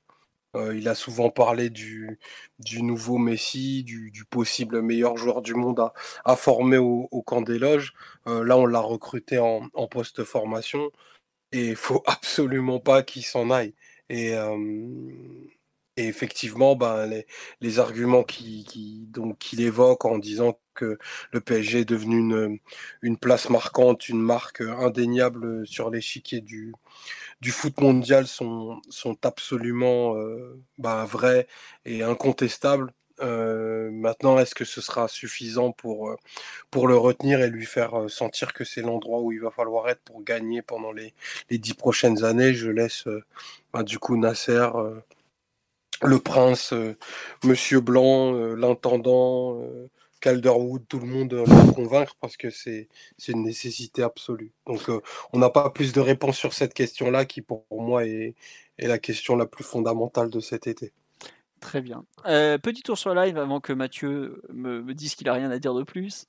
on nous dit Nasser a toujours fait ce qu'il a dit depuis 10 ans côté Mercato. Ah bah oui et non parce que je vous signale qu'après la signature de David Luiz, il y avait eu des grandes promesses comme quoi ça allait fonctionner, pop pop pop et ça n'a pas trop trop fonctionné, pop pop pop. voilà, donc euh, bon après, euh, c'est voilà pareil quand il dit on n'a jamais fait deux fois les mêmes erreurs, j'ai fait oh, quand même bon, Monsieur Dasser s'il vous plaît, faites un retour en arrière. Euh, vous avez fait deux fois les mêmes erreurs sur certaines, certaines saisons quand même. Donc bon. Mais après, il n'y a rien de grammatique. Euh, sur live nous dit Nasser est un grand président, c'est une chance de l'avoir. On retient que dalle, forcément, il manie la langue de bois avec perfection comme tous les ans. Mais euh, oui, c'est un grand président. Euh, vu le nombre de trophées qu'il a gagné, on ne pourra pas dire le contraire. Hein. C'est un, des meilleurs présidents en histoire du club. Euh, clairement, faut... ça c'est vrai qu'on le dit peut-être pas assez souvent, mais, mais c'est le cas, c'est la réalité. En revanche, il manie la langue de bois, pas forcément. on l'a vu plusieurs fois en conférence de presse ne pas du tout être langue de bois, même devant les médias en général il n'est pas vraiment langue de bois. Hein. Je, peux vous dire pour retranscrire les propos entre lui et, son entraîneur, c'est pas tout à fait la même histoire, vraiment. Donc euh, voilà. Euh, on nous dit, je vois quand même la confirmation que Mbappé a demandé du recrutement et lui confirme qu'on va mettre les moyens. C'est vrai qu'effectivement, euh, ça ressort clairement de son discours, mais ça, pareil, il l'avait déjà dit après Brest PSG, pareil, ce dont tu parles, Omar, comme quoi il dit du bien de Leonardo, pareil, il l'avait déjà dit après, après Brest PSG. Donc c'est pour ça, j'avoue que j'ai pas compris l'intérêt de redire la même chose. Mais bon, c'est comme ça. Et enfin, on nous dit Nasser l'optimiste, c'est une, de ses forces. Le PSG est le plus grand club du monde dans ses yeux. On ne peut pas lui reprocher ça. C'est effectivement un point qu'on on pourra mais absolument jamais lui reprocher. Et il a une vision euh, très grande du PSG qui parfois lui fait abattre des, barrières que je pensais, par exemple, personnellement euh, inatteignables. Donc, faut lui effectivement lui rendre cette vision cette grande vision du club qui permet parfois d'accéder à des, grands accomplissements. Donc euh, c'est effectivement le cas. Euh, on nous dit pas de questions sur le nouveau centre d'entraînement. Non, après, bon, d'un moment, ils ont eu que 45 minutes avec lui, ils peuvent pas non plus euh, bah, passer 10 000, 10 000, 10 000 sujets en revue, mais bon, c'est déjà pas mal. attendez, il y avait. Est-ce qu'il a des raisons d'être aussi, aussi affirmatif dans l'affaire Mbappé ou alors c'est du vent? Bah moi, c'est peut-être moi qui le comprends pas. C'est parfois emporté par les émotions, Nasser. Voilà, comme je vous le dis, le coup du. Ils, vont prolonger, ils vont rester. Cet après-midi, je me suis retrouvé sur la feuille de match Culture PSG du match PSG Leipzig, la demi-finale de. ou PSG Atalanta, je sais plus, un des deux de l'an dernier. À l'époque, euh, Nasser nous disait déjà que Mbappé et Neymar allaient rester à vie au PSG. Bon, c'est il y a un an. Autant Neymar, on, est à peu près certain qu'il est pas prêt de partir. Autant Mbappé, on peut se poser la question. Donc, vous voyez, c'est pour ça que je dis, j'ai du mal à y voir une comment dirais-je, autre chose qu'un effet d'annonce qu'on a un peu déjà vu malheureusement. Voilà. Euh, c'est vrai qu'il y a un côté. Est-ce que tu penses que tu trouveras une meilleure pelouse qu'Iliane? Voyons. C'est ça. Bon. Euh, Mathieu, sur cette interview euh, bilan de fin de saison habituelle, qu'est-ce que tu en as pensé ou retenu? Ou Simon, si tu veux en parler? Non, Mathieu, vas-y, vas-y, Mathieu, t'as ouvert le micro à ton tour. J'aurais pas dit. non, mais c'est comme un peu les, les vœux du 31 décembre. Hein. Tu, tu, sais pas trop quoi vraiment en tirer. C'est ça son son lot de, phrases convenues et de messages déjà entendus euh, lors des, euh, lors des matchs ou des déclarations précédentes. Donc, euh, ça, il faut le prendre avec un, petit peu de recul. Mais effectivement, le passage sur Mbappé, c'est le, passage le plus, le plus clair et qu'il faut mettre en, lien avec le, recrutement qui est annoncé. en lien aussi avec l'article du porte-parole Laurent Perrin du Parisien ce soir sur le site. Dit que le PSG va se montrer actif essentiellement pour montrer des, des gages à Mbappé. apparemment, c'est ce qu'il a demandé. Même si Nasser précise bien que c'est pas Mbappé qui, qui, choisit les joueurs. Euh, je pense que oui, ce qu'on retient de, de l'interview, c'est que le Qatar et Nasser vont, vont, mettre vraiment le paquet pour le convaincre et essayer de mettre vraiment toutes les chances pour qu'il dise oui euh, fin août ou euh, mi-août à, la, à, la proposition de prolongation qui a été formulée par, par le club. Pour ça, j'ai l'impression que le club est prêt à prendre le risque de ne pas le mettre sur le marché cet été, y compris s'il n'a pas prolongé, disons, euh, fin juillet. Ce qui est quand même quelque chose de pas forcément évident euh, au niveau du, du, raisonnement. Je pense que s'il y a six mois, on disait euh, on prend le risque de, commencer avec Mbappé libre au, au 1er septembre, c'est pas. C'est pas un débat qu'on avait eu. Bah, si, bah, moi, je me souviens que j'avais pris cette position en disant non, il faut, il faut le vendre et, et tant pis, il hein, faut, faut monétiser. En fait, plus le temps passe, et plus. Et moi, je suis convaincu en fait de cette position.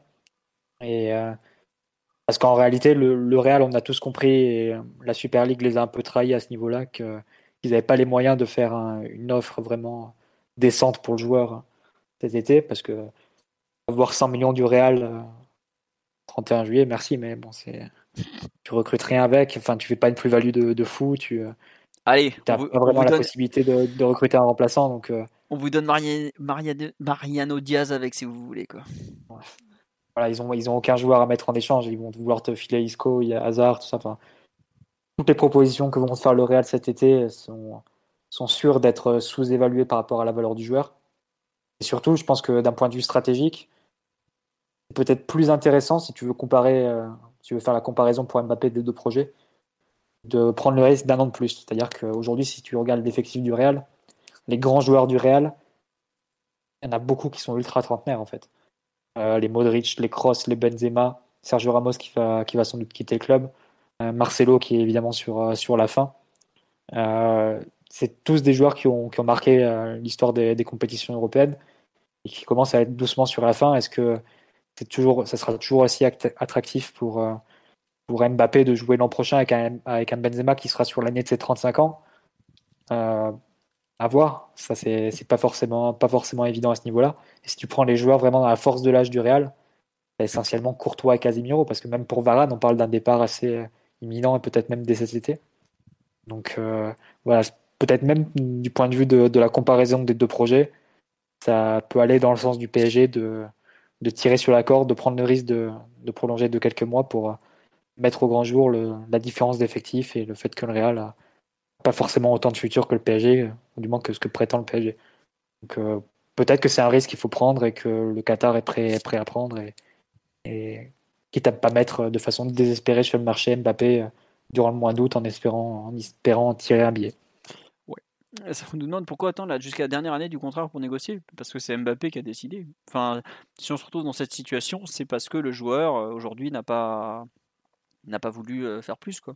Et on nous dit... Ils ont tous prolongé PSG, ils ont tous prolongé sauf lui. Hein, donc si tu regardes plus le, retour de Leonardo, Marquinhos a prolongé, Kimpembe a prolongé, Navas a prolongé, Verratti a prolongé, Di, Maria. a prolongé, Draxler a prolongé, Neymar a prolongé. n'a pas encore prolongé. Certes, mais quasiment tous les titulaires ont prolongé. Et il manque que lui, donc c'est clair qu'ils sont en négociation depuis un moment et c'est lui qui a aussi le plus de demandes, mais c'est lui qui freine de, de son côté parce que c'est évident que Paris, la, la, proposition financière et, tout ce que tu veux, elle est prête depuis un moment et je suis sûr qu'ils ont pris, proposer n'importe quelle île du, Pacifique à, Wilfried. Hein, j'en ai absolument aucun doute. Hein. N'importe quelle chaîne d'hôtel aussi. Donc, euh. Wilfried, tu peux avoir ton nom sur la Tour Eiffel quand tu veux, mon grand. ne t'inquiète pas, c'est prévu dans le contrat. Bon, ça, faut vraiment pas avoir de peur à ce niveau-là. Je pense que le Qatar fera lésinera pas sur les moyens et prendra absolument toutes les mesures qui jugeront nécessaires pour obtenir la prolongation de Mbappé, même si ça passe par euh, un changement de directeur sportif euh, le 30 juin, en plein mercato, pour mettre Campos qui s'entend bien avec, euh, avec, la famille, Mbappé, ça, ça, me semble totalement possible dans, dans l'imaginaire qatari. Donc, donc ça, je pense que des ignorants sur rien, faut pas, faut pas être inquiet à ce niveau-là. Hein. Des feuilles d'or pour la mairie de Bondy, il n'y a aucun souci, Wilfried. Tu auras tout ce que tu veux, ne t'inquiète pas, on va te mettre bien. Non mais voilà. Bon. Simon, tu rajoutais quelque chose sur cette interview et un peu ce, bah, un peu le, le, cas Mbappé qui est quand même euh, peut-être aujourd'hui effectivement comme l'a dit Omar le, plus gros dossier du, président euh, parisien Non, pas grand-chose à ajouter, vous avez bien résumé la situation. C'est le, le, grand défi du PSG, hein. même euh, au-delà du mercato d'été où Nasser a d'ailleurs dit dans l'interview qu'il était que le club était plutôt disposé à envoyer du pognon. Mais le projet, le projet prolongation pour Mbappé est, et même au-delà de ça encore, parce que le perdre euh, soit cette année, soit libre, ce serait euh, une catastrophe. Libre l'année prochaine, j'entends. Donc, euh, messieurs, au travail. D'accord. voilà. Non, euh, juste une remarque, on lui dit tu, ne peux pas dire, donc à propos de Nasser, tu, euh, de, enfin, de son interview, tu ne peux pas dire à un joueur qui a autant envie de marquer l'histoire du football que Mbappé que tu ne le laisseras jamais partir, c'est contre-productif. Bah voilà, c'est un peu ce que j'essayais d'exprimer tout à l'heure, je me rejoins, je me retrouve pardon, totalement dans ce commentaire. Et on nous dit Mbappé veut gagner la Ligue des Champions en étant clutch, ou il veut gagner la Ligue des Champions en étant une étoile parmi d'autres. Euh, mais alors, soyons très clairs, Mbappé, quand le jour où il gagnera la Ligue des Champions, il sera clutch en fait. Donc c'est et même au Real, s'il devait la gagner, ça serait sa Ligue des Champions lui, comme ça a été celle de Ronaldo, etc., etc. Donc euh, faut pas non plus euh, imaginer que au PSG, ça serait euh, un truc, comment dire, il serait seul à la gagner, alors qu'il a quand même des Neymar, des Verratti, des Marquinhos, des Navas, enfin, il y a quand même quelques joueurs autour de lui. Hein. enfin, s'il va aujourd'hui au Real, il, aura aussi des joueurs autour de lui. On gagne pas la Ligue des Champions tout seul. Hein. Donc faut pas, faut quand même pas imaginer que, bien sûr que c'est un intérêt, c'est un, comment dire, c'est un, c'est un argument du, PSG, peut-être plus de lui dire de gagner la première. Ça c'est un argument, lui dire que tu, ça sera peut-être, euh, ça sera différent au PSG ou entre guillemets, il aura, il ça sera plus sa coupe à lui au PSG qu'ailleurs. Je suis pas certain que ça soit aujourd'hui un, un argument valable tant il, euh, tant il sera dans n'importe quel effectif de la planète euh, le meilleur joueur au moment où il met un pied dedans. Quoi. Donc voilà. Euh, oui, Mathieu, c'est ce que tu dis, Nasser. Il a une responsabilité de faire grandir le football français. Oui, c'est une des phrases, ça, c'est ça Oui, totalement. C'est aussi un passage qui est intéressant comme argument euh, qui est soulevé. On entend souvent côté joueur, euh, c'est un argument qu'a souvent repris Verratti, notamment, c'est de dire gagner une Ligue des Champions à Paris, ça voudrait. Ça aurait plus de valeur que gagner une Ligue des Champions au Real, par exemple, où ça serait une parmi 14 du coup. Euh, alors que, oui, ils en ont gagné 13, mais ça serait la 14e du coup. Et euh, alors que côté parisien, bah, ce serait la première. Euh, ce serait la première vraie en France, euh, si, on veut, si on veut taquiner. Mais, et puis Nasser, il ajoute, donc le fait de gagner, être la première, la première du, PSG, il, rajoute aussi le, côté faire développer le, football français. Il a la responsabilité de faire grandir la Ligue 1, de faire grandir le, le football en France. Il a une responsabilité en tant qu'exemple de, de, tous les gamins de région parisienne et, et qu'ils prennent pour modèle et, à juste titre, c'est, c'est quand même assez fou de se dire que, que la plus grande star euh, au monde est, est née à 10 km du Parc des Princes et on peut clairement s'identifier, tous les jeunes de, de, Paris et de sa banlieue peuvent clairement s'identifier à lui. Et je pense qu'ils essayent aussi de, de, jouer un peu sur cet argument de, du côté unique de gagner à Paris, mais aussi de le faire pour sa, pour sa ville et pour, et pour son pays.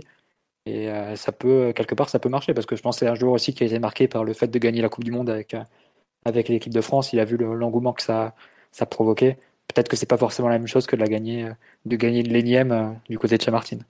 Ouais. Après, c'est vrai que, cette phrase que tu dis de Nasser Al Khelaifi, euh, Mbappé dit pratiquement la même dans son interview à l'Obs il y a une semaine. Ouais, ça m'a frappé. D'ailleurs, je me suis demandé si, si Nasser utilisait cette phrase après l'avoir lu dans la bouche de Mbappé, ou bien si Mbappé écrivait ou prononçait cette phrase justement après l'avoir entendu de, des décideurs parisiens au moment de sa, des négociations. Mais c'est vrai que tu peux faire clairement le rapprochement entre les deux phrases. Mm. On fait un peu du commentaire de texte, mais ça, vaut le coup. On pense à vous, les futurs bacheliers, ne lâchez rien. Euh, non, c'est vrai qu'il y a une question aussi qui se pose. Il y a beaucoup de gens qui disent Je peux pas croire que Mbappé quitte un club français libre, euh, ça sera pas bon pour son image. Mais en fait, je vois pas où est le souci. Quoi. Il va partir libre, il aura rempli son contrat. Euh, pour peu que certains arrivent à nous vendre ça comme c'était une façon de s'échapper du Qatar ou genre de grosse débilité, en fait, j'ai du mal à considérer cette, cet argument comme valable cette année partir, par exemple, euh, s'il est transféré cet été, on ne sait jamais, même si le, discours du PG va pas dans ce sens, c'est sûr qu'il pètera pas le record du plus gros transfert. Or que quelque part, c'est son destin de casser ce record. C'est qui va pouvoir le faire à part, à part euh, Erling Haaland, par exemple? C'est pour ça que aujourd'hui, étant donné qu'il peut, il peut pas le casser ce record, qu'il parte libre dans un an, par exemple, bon bah voilà, il est parti libre, il pourra toujours dire, écoutez, moi j'ai signé un contrat, j'ai fini mon contrat, je, fais ce que je peux. Puis voilà, point. Et à vrai dire, je je suis pas sûr que entre guillemets ça abîme son image le fait d'avoir fini son contrat et de partir libre quoi. Donc euh, ouais voilà, comme on dit partir libre, ça va, le Qatar n'est pas à plaindre. Ouais, c'est ça. Et donc euh, oui, les supporters du PSG lui diront euh, oh là là, il a pas ramené d'argent alors qu'on avait mis 180 millions d'euros sur lui. Bon déjà s'il part libre, on n'aura mis que 145 puisqu'on n'aura pas les 35 millions d'euros de bonus à payer. Mais surtout, quel, ouais, comme dit, quel est le rapport entre partir libre et entacher une image? Je suis pas sûr que l'opinion publique lui en veuille ou, que son image soit entachée parce qu'il n'a pas généré une indemnité de transfert d'un montant euh, entre guillemets euh, indécent. Au contraire même, est-ce que c'est pas plutôt euh, pour lui positif de partir sans générer d'indemnité de transfert dans un système qui est quand même très vicié à ce niveau-là? Donc bon, voilà. Et on nous demande est-ce que vous pensez qu'il n'a toujours pas pris de décision? Bah tout laisse à penser que c'est le cas en tout cas. Euh, alors après, on ne sait pas, hein, peut-être qu'il a manigancé son coup avec le Real depuis six mois, euh, ça on ne saura jamais, mais en tout cas, euh, aujourd'hui, le discours du PSG, ou même le sien, ou celui de ses proches, tout ça, semble être celui d'un joueur qui n'a pas décidé, et peut-être qu'il n'arrive pas à décider aussi, ça peut arriver, hein, tout simplement. Donc voilà. On passe à notre troisième et dernière partie, parce qu'on en est quand même déjà à 1h20 de podcast, et je pense que celle-là risque d'être encore assez longue. Nos trophées PSG de la saison 2020-2021. On avait fait un bilan collectif il y a maintenant 15 euh, jours. On avait promis qu'on ferait un bilan individuel. Donc on va l'attaquer. Première question pour vous. Qui a été le meilleur joueur du PSG cette saison? Euh, bah écoute, Simon, ça fait un certain temps qu'on ne t'a pas écouté. Tu n'as pas le droit de répondre par Edes, mais tu as le droit de, de donner ton avis quand même. Qui, a, qui a été pour toi le meilleur joueur du PSG cette saison?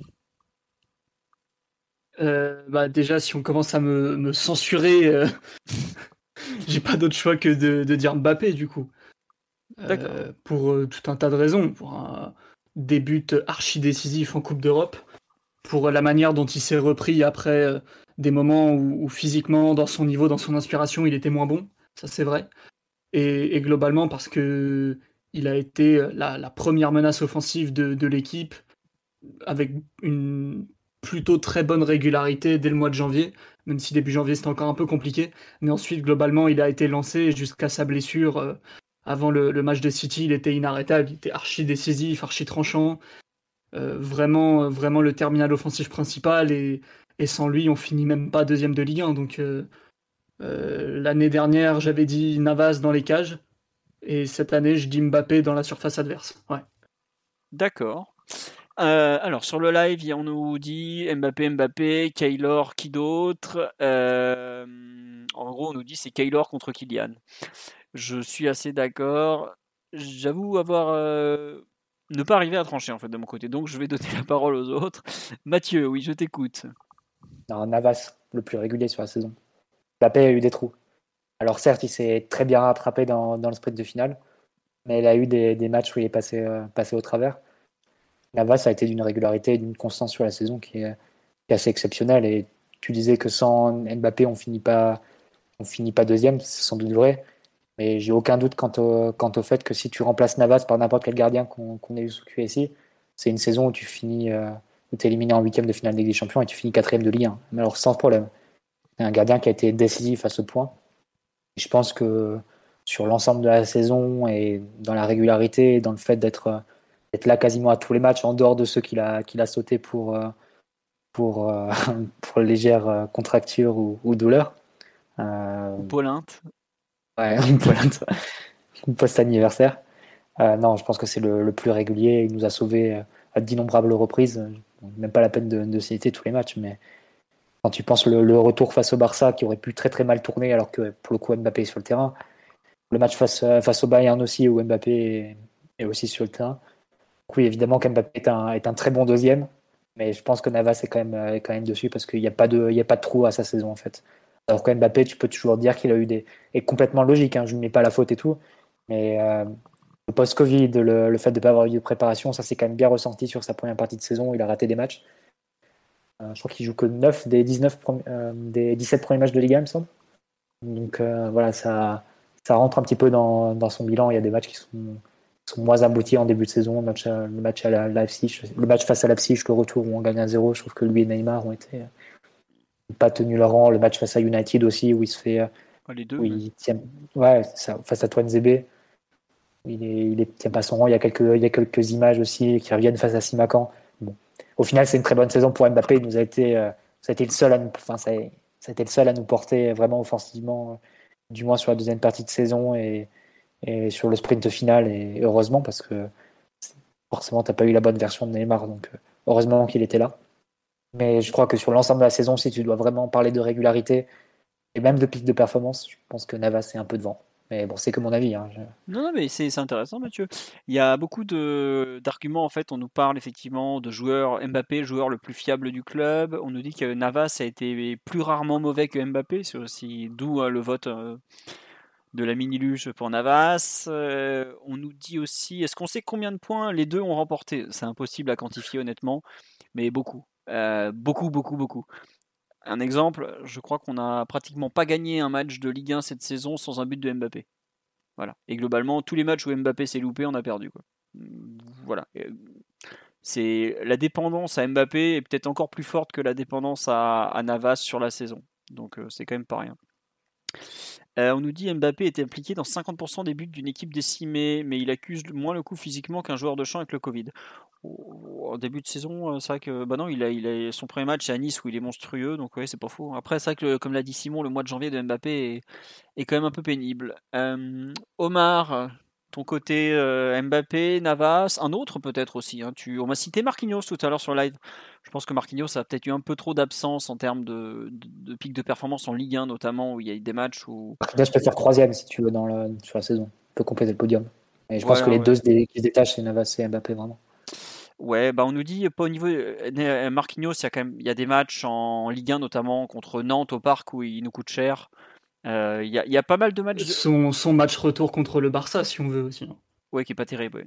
Il, y a, il, y a, plus de matchs qu'on. Je lisais l'autre jour les matchs où j'avais été un peu euh, déçu de Marquinhos. Il y en avait plus que ce que j'avais imaginé quand même. Il a été globalement un, un excellent capitaine sur la durée hein, pour cette première saison où il est vraiment le capitaine. Mais il y a, il y a plus de matchs loupés qu'on qu'on l'imagine. Reprenez un peu le fil de la saison, vous, vous serez peut-être un peu surpris. Et comme, euh, comme bien souvent avec lui.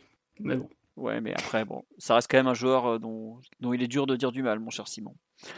Euh, Omar, ton, ton, joueur, ton meilleur joueur de la saison sur cette, cette année 2020-2021 Kylian Mbappé. On s'y attendait pas, du coup. Comme, comme c'est surprenant. Euh, non, mais je, j'entends tout ce que tu dis sur, euh, sur Navas, en effet, la, la régularité de son côté. Euh, moi, j'estime et je trouve que du coup, Mbappé a eu des, pics de performance encore plus élevés que, ceux de, que ceux de Navas. parce que pour un gardien, je dirais, c'est plus simple de prendre feu quand tu es fortement sollicité. Et c'est le cas de Navas qui a vécu une saison comme peut-être il n'en a jamais vécu dans sa carrière, où bah, il, était, il y a des matchs où il a été clairement pilonné et ça, ça lui a permis d'avoir un, niveau de performance en effet tout à fait, tout à fait ben, exceptionnel. On a bien vu la différence quand, quand, un gardien de. Quand on a fait jouer Rico, il y a, un vrai il y a une vraie différence de standing entre les deux. Mais je dirais quand même parce que, en effet, on, parle du trou de janvier, mais entre, entre ce qu'il a vécu en fin de saison dernière, c'est-à-dire enfin en fin de saison dernière, au moment du Final Eight qu'il a, qu'il a joué sur une jambe. Exactement. le Covid, une disponibilité de quasi tous les instants, le caractère qu'il a montré pour, pour justement bah, redevenir ce qu'il est, c'est-à-dire un attaquant absolument, absolument complet et létal après la première crise de confiance de sa carrière. Entre, entre son inefficacité en Ligue des Champions et, moins de réussite et moins de sensations en, Ligue 1, la capacité de rebond, j'ai vraiment été, bah, j'ai vraiment trouvé ça phénoménal. il a signé bah, du coup plusieurs performances qui, qui sont des vrais marqueurs dans sa carrière et des vrais marqueurs de sa carrière au PSG aussi. Que cette carrière fasse 5 ou, ou 10 ans, je pense qu'on se souviendra tous de, de, de, l'exhibition du Camp Nou. on se souviendra probablement tous du but qu'il a mis qu'il a mis à Neuer j'allais dire à l'Olympia Stadium, euh, à l'Alliance Arena, pardon, euh, sa réaction après, après Saint-Etienne. Ouais, ça fait, ça fait plus de doute maintenant. euh, donc non, pour, toutes euh, pour toutes ces bonnes raisons, euh, moi, je, pour Mbappé est mon joueur, mon joueur de l'année au PSG et peut-être même sur la planète. Ouais, bah, après un peu de réflexion, je, vous rejoins finalement sur Mbappé. J'ai adoré Navas et je pense que jusqu'en avril, j'aurais mis Navas comme le joueur de la saison. Mais la fin de saison que fait Kylian Mbappé, euh, si on croit au titre jusqu'à la fin, c'est parce que Kylian Mbappé nous fait croire au titre en fait. Les deux derniers mois qu'il fait dans la saison, euh, c'est stratosphérique l'autre jour, je listais un peu dans, les performances individuelles de, l'année. On a eu, euh, il y a quelques années, on avait eu Navas à Madrid, on a eu euh, Navas à Munich, on a, vu, on a eu Navas contre le Barça où il nous fait, comme l'a dit Mathieu, un match extraordinaire où ça peut très très mal tourner sans un match époustouflant de sa part. Mais ce que Mbappé a réussi au Camp Nou, je ne sais pas si on se rend compte, mais c'est peut-être la plus grande performance individuelle de l'histoire du PSG, hein. tout simplement. Quoi. Donc, euh, il a réussi ça. Il nous a tellement porté cette année. Euh, ce qu'il a fait, franchement, ça a été euh, contre Saint-Etienne. C'est un match de Ligue 1 flingué qui nous ont mis un dimanche à 13h. Hein. Il n'y a rien. Enfin, en termes de jeu, on est très pauvre pendant une heure. On prend ce but qui nous pendait au nez. Il arrive à nous renverser le match avec, avec pratiquement rien.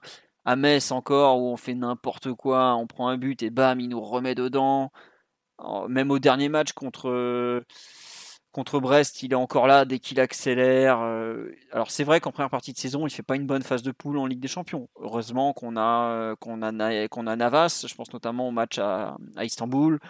Heureusement qu'on a aussi euh, la défense euh, contre Leipzig, alors qu'on fait le 1-0 au parc vaut de l'or où, globalement on touche pas une cacahuète devant. En Ligue 1, il a toujours été performant malgré tout. c'est vrai qu'il a raté des matchs. Contre Monaco, par exemple, en Ligue 1, il s'est raté. Euh, au retour, je parle. Euh, contre Lyon, euh, bon, il, était à moitié blessé, il rentre en jeu, il fait pas grand-chose, il s'est un peu raté aussi. Mais enfin, cette saison, combien encore? 41 buts, si je me trompe pas, de, tête, là? Enfin, 42 même. Je, je sais pas si on s'en compte, 42 buts. C'est... Il n'y a pas grand monde qui l'a fait au PSG, en fait. Je crois qu'à part Ibrahimovic et, Cavani, ensuite, personne n'a jamais atteint ce total. Donc voilà, euh, Monsieur Mbappé, euh, voilà, bravo. Et comme on dit sur la live, un, gardien et un avant-centre, euh, bah, c'est un peu toute la qualité du, PSG qui s'exprime, enfin du PSG 2020-2021 qui s'exprime, à savoir du mal à être fiable entre les deux surfaces, mais deux, deux joueurs extraordinaires euh, d'un côté et de l'autre qui ont suffi à mettre euh, peut-être cette équipe en, demi-finale de Ligue des Champions, ah, évidemment avec des circonstances et des joueurs qui ont aidé à des moments divers et variés.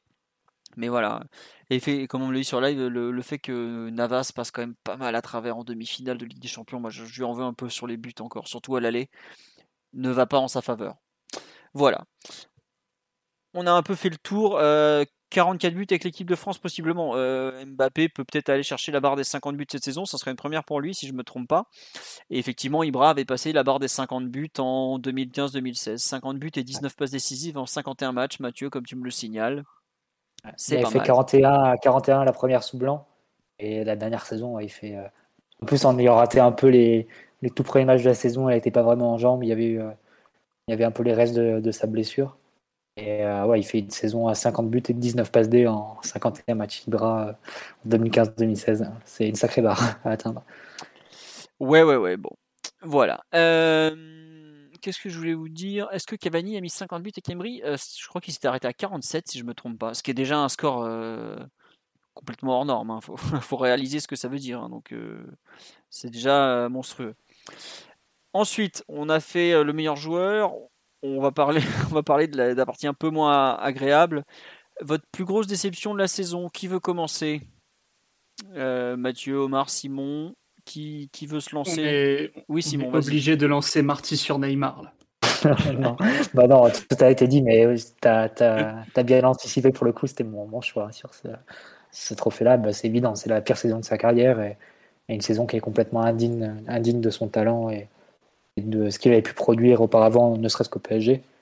Donc euh, non, évidemment, je pense qu'il n'y a quasiment rien de positif à, retenir, hormis euh, quelques, quelques apparitions vraiment très ponctuelles, le, retour face au Bayern, peut-être la première mi-temps face à City, et ce genre de, de coups euh, ici et là. Le retour à Manchester. Et notamment en Ligue 1. Ouais, ouais, le retour à Manchester aussi. Mais notamment en Ligue 1, il n'y a quasiment rien à sauver. Et je pense que Neymar, même à 50% de ses, capacités, ça me suffisait pour gagner le titre cette année. Donc, euh, à ce niveau-là, je pense que en termes d'attente, en termes de, comment l'équipe est construite, aussi pour lui, euh, de, des responsabilités qu'il a dans, le jeu habituellement du club. Je ne pense pas qu'il y ait de, de, plus grande déception que la saison que, que Neymar a faite. Ouais. Qui, qui est d'accord avec euh, cette, euh, cette, euh, comment dire, cette analyse de Neymar, plus grosse déception? Il y a beaucoup de, de gens qui ne sont pas d'accord. On nous cite Icardi, Draxler, Verratti aussi qui est cité. Tu peux pas citer Draxler comme déception. Enfin, à un moment, il y a, tu peux avoir les mêmes attentes pour certains joueurs qui, qui sont remplaçants. Que, enfin, pareil, tu vas pas citer Kerr. Kerr, tu sais qu'il n'a pas un bon niveau, qu'il n'a pas le niveau pour le PSG. Tu n'attends pas la même chose de Kerr ce que tu attends de, Neymar. Donc, euh, après, on peut citer Verratti, on peut citer Icardi, ça, ça va aussi hein, comme, comme choix. Mais euh, je pense pas qu'on puisse citer des remplaçants euh, qui, qui jouent très peu et, qui, et dont on sait qu'ils n'ont pas le niveau. Enfin, c'est un peu plus courageux de s'attaquer aux, meilleurs, à ceux qui sont les meilleurs joueurs de l'équipe et qui n'ont pas fait une bonne saison et qui n'ont pas été à la hauteur et qui au final nous, nous battent dans la difficulté pour, pour ne pas gagner ce, ce trophée qui est le minimum au PSG. Ouais. Euh, Omar et Simon, euh, un avis sur euh, cette plus grosse déception de la saison? Ouh. Ouh. Faut parler, les amis. Simon. Omar. non, mais. J'ai secondes d'avance sur Omar. vas-y, vas-y, Simon. Ça me permet de réfléchir. J'étais d'accord avec Neymar aussi parce que, certes, il y a des joueurs qui font des mauvaises saisons mais à la limite, euh, c'est des joueurs dont tu n'attends rien et qui euh, ne représentent que bien peu de choses par rapport à la figure de Neymar qui est euh, censé être d'assez loin ton meilleur joueur. Normalement, c'est pas Mbappé ou Navas tes meilleurs joueurs, c'est censé être Ney. Déjà la saison dernière, on avait dit que, que Di Maria avait fait une meilleure saison que Neymar, notamment pour des soucis de, de régularité et de capacité à vraiment peser tout au long de, de la saison malgré son génie. Et là, cette année, ça a été bien pire que ça, vu que on l'avait rappelé au, moment du bilan en Ligue 1, très peu de, buts décisifs, très peu de buts dans le jeu. Euh, la moitié des matchs loupés, euh, une saison au final qui se résume à, peu d'événements, même si c'est des événements marquants, type euh, sa prestation, sa double prestation contre le, Bayern Munich. Donc non, forcément, un tel joueur, tu es obligé d'en attendre plus, tu es obligé d'en attendre mieux. Et c'est absolument anormal qu'il produise une, une, saison comme ça. On peut pas on peut pas le mettre au rang de, des non-déceptions. C'est pas possible. C'est euh, une déception majeure et je pense que lui-même sait qu'il n'a pas été digne de son niveau et qu'il doit faire beaucoup mieux l'année, l'année prochaine. Après, il a été sanctionné. Hein. 4 ans de contrat en plus, euh, salaire conservé. Euh, qu'est-ce que tu veux que je te dise? C'est comme ça, Simon. Ça se passe comme pas ça au PSG. J'attends la prolongation de Thilo avec impatience. non, quand même. on me dit sur live, est-ce que sans Neymar on sort des poules? Euh, c'est vrai qu'il a un retour qui est très important sur la deuxième partie de la, phase aller de la, phase retour de, des poules de Ligue des Champions. Ça, on peut pas le. Mais en revanche, bah, tu l'as pas en huitième, en, en quart tu l'as, en demi il passe encore complètement à côté. Enfin, pas totalement parce qu'il y a quand même une très bonne mi-temps comme le dit Mathieu, mais globalement il est pas au rendez-vous. Bon. sur live, effectivement, une, personne me dit en vrai, c'est peut-être limite Di Maria ma plus grosse déception. bon. C'est un peu ce que je pense que ça rejoint ce que disait Mathieu sur tu peux pas demander à des seconds couteaux d'être des, des immenses déceptions. Omar, tu as un avis ou tu veux que je le fasse en attendant? Non, vas-y, fais-le. Bah moi je vais. Je, suis d'accord que Neymar, bon, on est assez revenu. Sa, saison, elle est scandaleuse. Il a jamais réussi à la lancer, euh, tout ça, tout ça. Mais moi, il y en a un. Euh, enfin, je vais pas dire qu'il passe à travers les gouttes parce que c'est pas le cas. Mais la saison de Kurzawa, elle est. Euh, en fait, surtout, ce qui est terrible, c'est que il y a eu des moments où il joue un poste latéral où il faut enchaîner les matchs. C'est toujours compliqué. Et là, il a quand même une saison complète où il est tout seul. Mais quand je dis tout seul, bah Bernat est à l'infirmerie. Ses concurrents sont Michel Baker, qui est avant, au départ de la saison, à 5 matchs en pro. Abdou Diallo, qui est déjà euh, qui en première partie de saison, il a plus, je crois qu'il a plus joué arrière, euh, euh, défenseur central droit qu'arrière gauche. Et c'est tout. Pembele est capable de jouer à gauche, ou Dagba a fini par y jouer à gauche tellement il n'y avait plus personne. Et face à cette concurrence, il est catastrophique. Et il est même pas titulaire sur la saison. Il a moins joué que Mitchell Baker, quoi. Mais c'est effroyable comme saison. Pour un mec à qui on a prolongé le contrat de 4 ans, je peine à sortir un bon match de sa part. Aussi, peut-être il a dû faire un bon match à un PSGOM. En général, il n'est pas trop mauvais sur ces trucs-là. Angers, Angers, oui, voilà. Effectivement, il met un but qui compte à Angers. On me dit, j'attendais quoi? Mais j'attendais qu'il a un boulevard. Franchement, il y a rarement eu un poste où il y avait autant la place de s'imposer dans le PSG de QSI. Hein. Même, même au pire poste derrière droit, il y a plus de concurrence. Hein. Ah, ça a toujours été le cas pour Kurzawa. Quand il avait la concurrence de Berchich, on ne peut pas dire que c'était non plus la concurrence de Bernat qui revient de, encore. du vert du Bayern.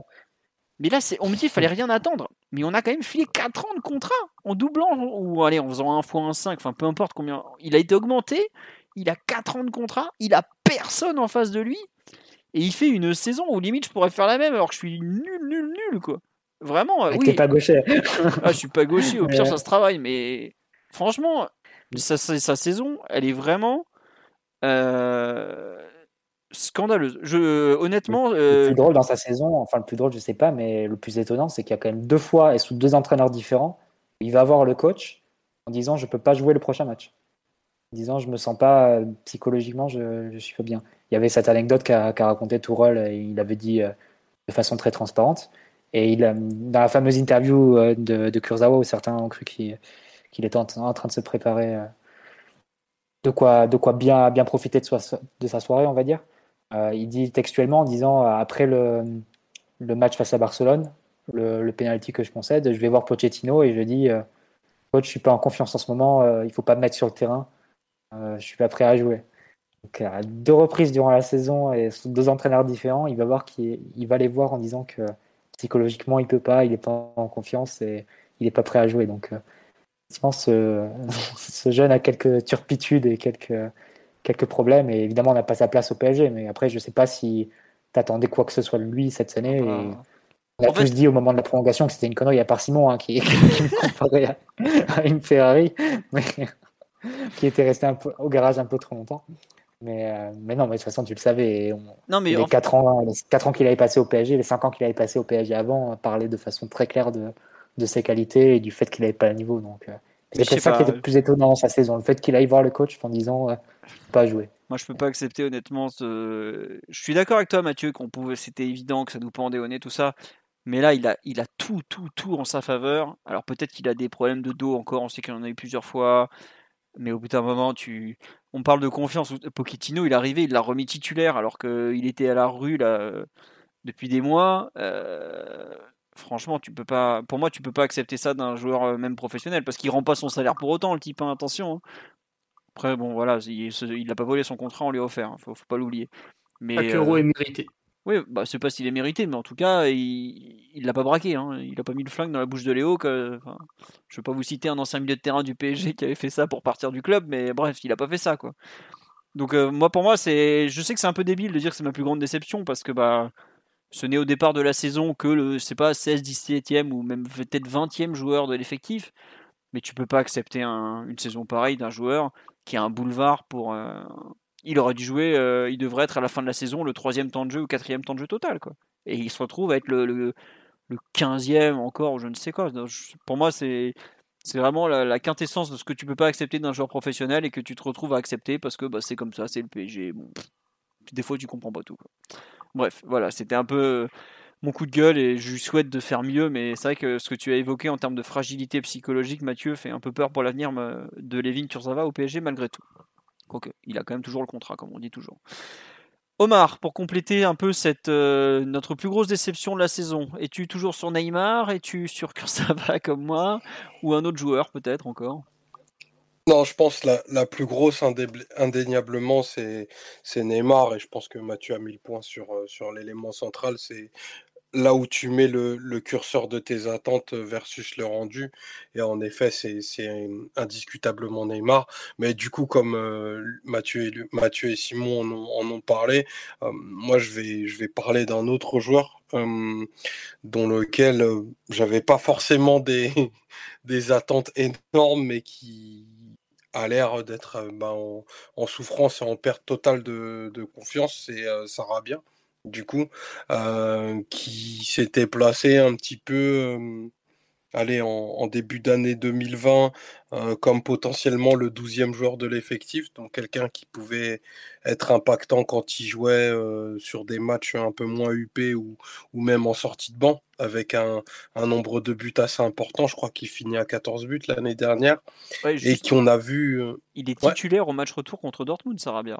Avec la, la l'angine de Mbappé, il faut pas l'oublier. Il joue une heure en débutant la rencontre contre Dortmund. Il y a, comme tu dis, 8 de finale. aussi. Hein.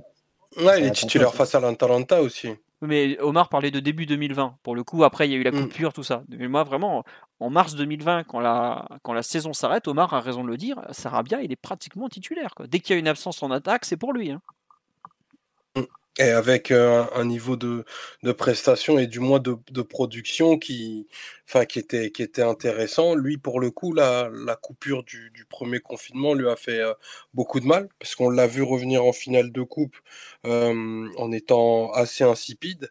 bon, le match contre l'Atalanta, il sort assez tôt, et en effet, c'est peut-être le, le, début pour lui d'une lente d'une lente glissade vers des, des, performances qui sont très très très médiocre et très très très très fade. C'est assez bizarre de dire ça au moment où il, se prépare avec euh, l'ami Lucho à, à, être le 26e homme de la, de la Roja, mais euh, en effet, moi, c'était un, joueur sur lequel je pensais qu'on aurait pu compter dans l'idée de construire un effectif un petit peu plus... Euh, un petit peu plus étoffé et des joueurs un petit peu plus fiables euh, en sortie de banc. Euh, du coup, ça n'a pas du tout euh, été le cas. Aujourd'hui, c'est un joueur bah, qui se questionne sur son, avenir au club et en, effet, c'est légitime parce qu'il semble peut-être pas fait pour, le type de club qu'on est, devenu. Donc, voilà, j'avais pas des attentes démesurées en, en Sarabia. Hein. J'ai jamais pensé que c'était un un top joueur, mais j'aurais pensé qu'il puisse euh, être un joueur de meilleure facture que, celui qu'on a vu sur cette saison, en tout cas. Tu as raison. Par contre, on est quand même passé à côté. Moi, je pensais que tu allais choisir l'animal. Mais Mauro Icardi, ne crois pas qu'on t'a oublié, mon gars. Tu as fait une saison tout bonnement scandaleuse. Et toi, on t'a pas oublié quand même. Après, pour le défendre un petit peu malgré tout, euh, si je me trompe pas, Icardi a quand même marqué 16 ou 17 buts cette saison. Euh, non, pardon, un peu moins que ça. 17, c'est Neymar. Icardi a mis 13 buts. Mais c'est vrai qu'il bah, y a un péno dans le tas. Et Neymar, il y a quand même beaucoup de, de pénalty aussi. Mais euh, la saison de Mauro. Icardi est quand même euh, très, très, très, très décevante également. Ah, mais... Bien sûr, tu es obligé d'en parler. Et on peut pas convoquer les, les 13 buts qu'il a mis. Enfin, combien, combien de notables et d'importants à, vrai, à première vue, comme ça, sans avoir le récapitulatif complet, je dirais 3 ou quatre. Euh, est-ce que hum, tu l'as senti euh, fort dans, la, dans le moment où l'équipe euh, a été, a été en place et tout? Pas vraiment. Il y a plus de prestations qui, qui interpellent et inquiètent que de prestations qui, qui te font dire effectivement c'est ton avance-entre pour le futur et, et, on est aligné sur l'investissement qui a été fait, investissement colossal. Est-ce que depuis le début de la pandémie, Icardi n'a pas été le joueur du monde avec la plus grosse indemnité de transfert? Par Ruben Diaz. Ouais. à part Ruben Diaz. Euh, Leroy Sané, Leroy Sané, mais c'est pareil. c'est moins, c'est moins Leroy Sané. Et puis surtout, il, bon, il a pas été bien bon non plus, mais peut-être un peu moins mauvais quand même. Quoi.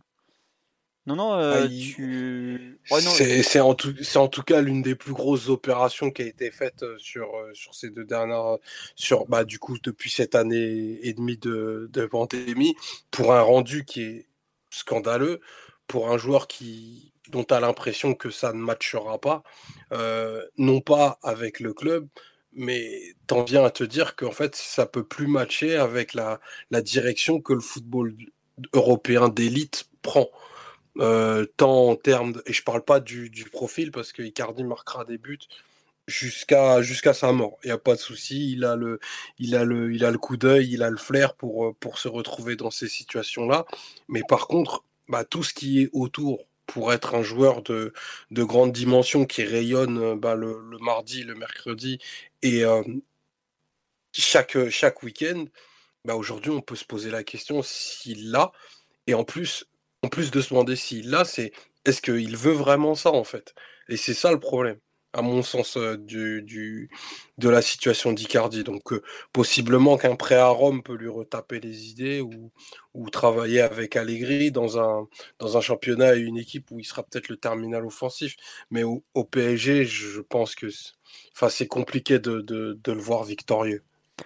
Juste un truc, euh, on me signale sur live, oui, il y a eu Avertz, euh, le formidable Kai qui a été transféré pour plus cher. Il y a eu Werner à 60 millions. Et on me cite Cancelo, mais Cancelo, c'est un faux transfert, c'est un échange surgonflé avec Danilo. je crois que c'est l'année d'avant en plus, j'ai un doute. Et pareil, euh, c'est un faux transfert, avec Arthur. voilà, c'est deux joueurs dont on a surgonflé la valeur marchande pour générer de la plus-value comptable de façon artificielle. Donc ça compte pas. Icardi, au pire, est dans le top 3. Hein, voilà. Euh, non, tu as raison, euh, Omar, sur un peu le. On nous dit Icardi a fait mieux que Neymar. Ah, franchement, euh, je n'irai pas m'engager dans ce, concours des horreurs, mais c'est quand même globalement des joueurs qui sont très très très loin des attentes. Vraiment, Icardi, on avait craint le pire avec les premiers mois de 2021, 2020 pardon, et le Final 8, mais le reste de la saison est effroyable. Et le pire, je trouve, Icardi, c'est la rechute après que, que Pochettino l'ait relancé. Parce que Pochettino lui fait une fleur exceptionnelle. Quand il le remet euh, titulaire début janvier, Icardi, il a tenu trois matchs et puis de nouveau, on s'est retrouvé le, joueur que dont tout rôle voulait plus entendre parler. Quoi. Et ça, c'est comme Kurzawa qui a des chances, des chances et encore des chances, qui les gâche les unes après les autres. Pour moi, c'est au bout d'un moment, c'est plus acceptable. Bref, déception. Euh, on, a quand même de quoi faire dans l'effectif cette saison et c'est peut-être ça le plus gros drame de la saison quand même. Euh, la plus grosse progression, qui est un, comment un trophée un peu particulier, qui n'est pas forcément simple à, donner ni à analyser. Euh, Mathieu, Omar, Simon, qui veut commencer sur cette plus grosse progression euh, de, de la saison, justement? Allez, allez, on se mouille. Hein. Hop, hop, hop. Oui, Mathieu, vas-y. moi, j'hésite entre deux joueurs. Je dirais peut-être Diallo, qui a quand même passé un, un cap niveau statut et niveau fiabilité. Il a fait quelques bons matchs, même en, tant que latéral. Euh, c'est un joueur qu'on mettait un peu sur le même plan que, que l'an dernier. Euh, je pense quand même que les deux joueurs ont une évolution assez différente cette saison. Et, Diallo, après quelques matchs où il a été un peu en difficulté en tant qu'axial droit d'une défense à deux, il avait fait quelques, quelques bourdes, il a concédé deux pénaux. Euh, il s'est bien repris et au final, il fait une saison assez correcte qui, qui euh, ratifie sa place en tant que joueur de rotation au PSG. Et malgré tout, c'est un point, un pas en avant, on va dire, par rapport à l'an dernier. Il me semble qu'il n'est pas dans le groupe hein, face à Dortmund. Non, tu as raison, ouais. Euh, bon, après, c'est vrai que. Il revenait de blessure, je crois. Ouais, c'est possible que ça ait joué, mais malgré tout, il a été. Euh, il était un peu loin dans, dans la hiérarchie. Là, il a. Souviens-toi, pardon, excuse-moi, je te coupe, c'était les problèmes de dos à l'époque. Il avait, il avait mal au dos tout le temps. Ouais. Non, non, c'est vrai. Et euh, bah, après, il était un peu sur le même plan que Kerrer, c'est-à-dire que comme tu remplaçais pas Thiago Silva, tu remplaçais Thiago Silva en fait en redescendant Marquinhos. Les deux, les deux doublures étaient Kerrer et, Diallo. Et clairement, les deux n'ont pas eu la même évolution cette année. Donc je très bien Diallo. Et la deuxième que j'avais prévue, mais que, que Simon me, suggère aussi, malgré tout, Paredes, je trouve, qui a montré une belle évolution cette année, en particulier depuis le, puis l'arrivée de, Pochettino, mais ça commence même un peu avant, ça commence avec le, Final Eight. Il fait deux, bons matchs, notamment face à, face à Leipzig, une bonne entrée face à l'Atalanta et une finale assez correcte face, au Bayern. Et euh, après une première partie de saison bon, il y a eu du, bon et du moins bon, du moins bon notamment face à Lyon, je trouvais que sur la deuxième partie de saison, il y a eu des matchs de, de très haut niveau. Et quand je pense au, au, match retour face au Bayern ou au match aller face, face au Barça, euh, je vois un joueur qui est capable de, de devenir dans les 2-3 années à venir quelqu'un qui compte à ce poste de, de joueur devant la défense, capable d'organiser, prendre en main le jeu de son équipe. Pas que ce match-là, il, y, en a d'autres aussi, notamment sur les 2-3 premiers mois de, de. Donc euh, moi, je trouve que c'est un joueur qui a fait des pas en avant aussi cette année, euh, qui, est, qui sort un peu de, cette zone où tu te dis que c'est un joueur dont il faudrait vite qu'il faudrait vite vendre pour récupérer son investissement et limiter les, les pertes, euh, économiques à son sujet, mais plutôt un joueur dont tu dis qu'il faut encore travailler dessus et qui a malgré tout un futur euh, au PSG. En tout cas, pas un joueur que j'échangerai euh, avec des joueurs qui, sont parfois associés au PSG dans, ce rôle de, la défense, qui viennent parfois d'Italie. Donc, donc malgré tout, non, je trouve que c'est un joueur qui a fait des, des progrès cette année et qui qui a augmenté son importance dans l'équipe. Après, est-ce que ça suffit? Est-ce qu'il en fera d'autres? Est-ce qu'il passera encore le cap pour devenir un, milieu vraiment important et, indiscutable titulaire?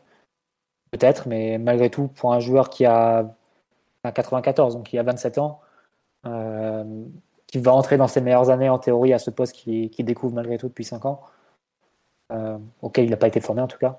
Je trouve que c'est une saison plutôt, plutôt positive, en tout cas une demi-saison positive de sa part, et qui, donne en tout cas envie de, le revoir euh, sur une saison encore complète et avec euh, voir s'il confirme sa progression.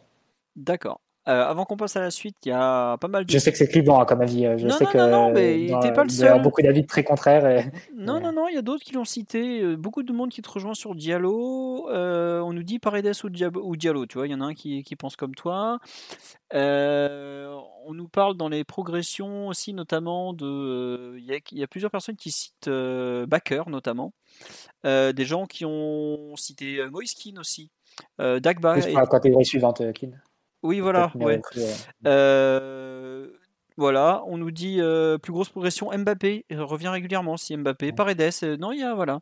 Euh, Omar ou Simon. Bah, Simon, tu. Bon, toi, enfin. pff, Je vais être obligé de Tu vas encore le pas quoi sur mon ami Marty. Ah bah écoute, c'est pas la teuf tous les jours au PSG, on va en profiter un peu.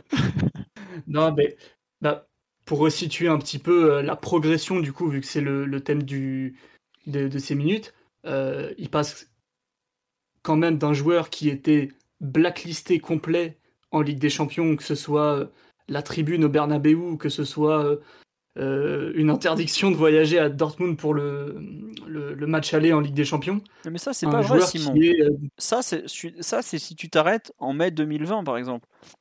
Le, le joueur dont on parle, euh, il, il est quand même Mathieu l'a dit, il est titulaire en demi, il est titulaire en finale, il a un rôle important en quart. euh, cette année, il est titulaire à United pour le Ah, match. Ça part de là, ça part de là, c'est ça part de. Ah, mais de ça, ces c'est déjà- où- Bon, Vas-y, vas-y, finis, excuse-moi.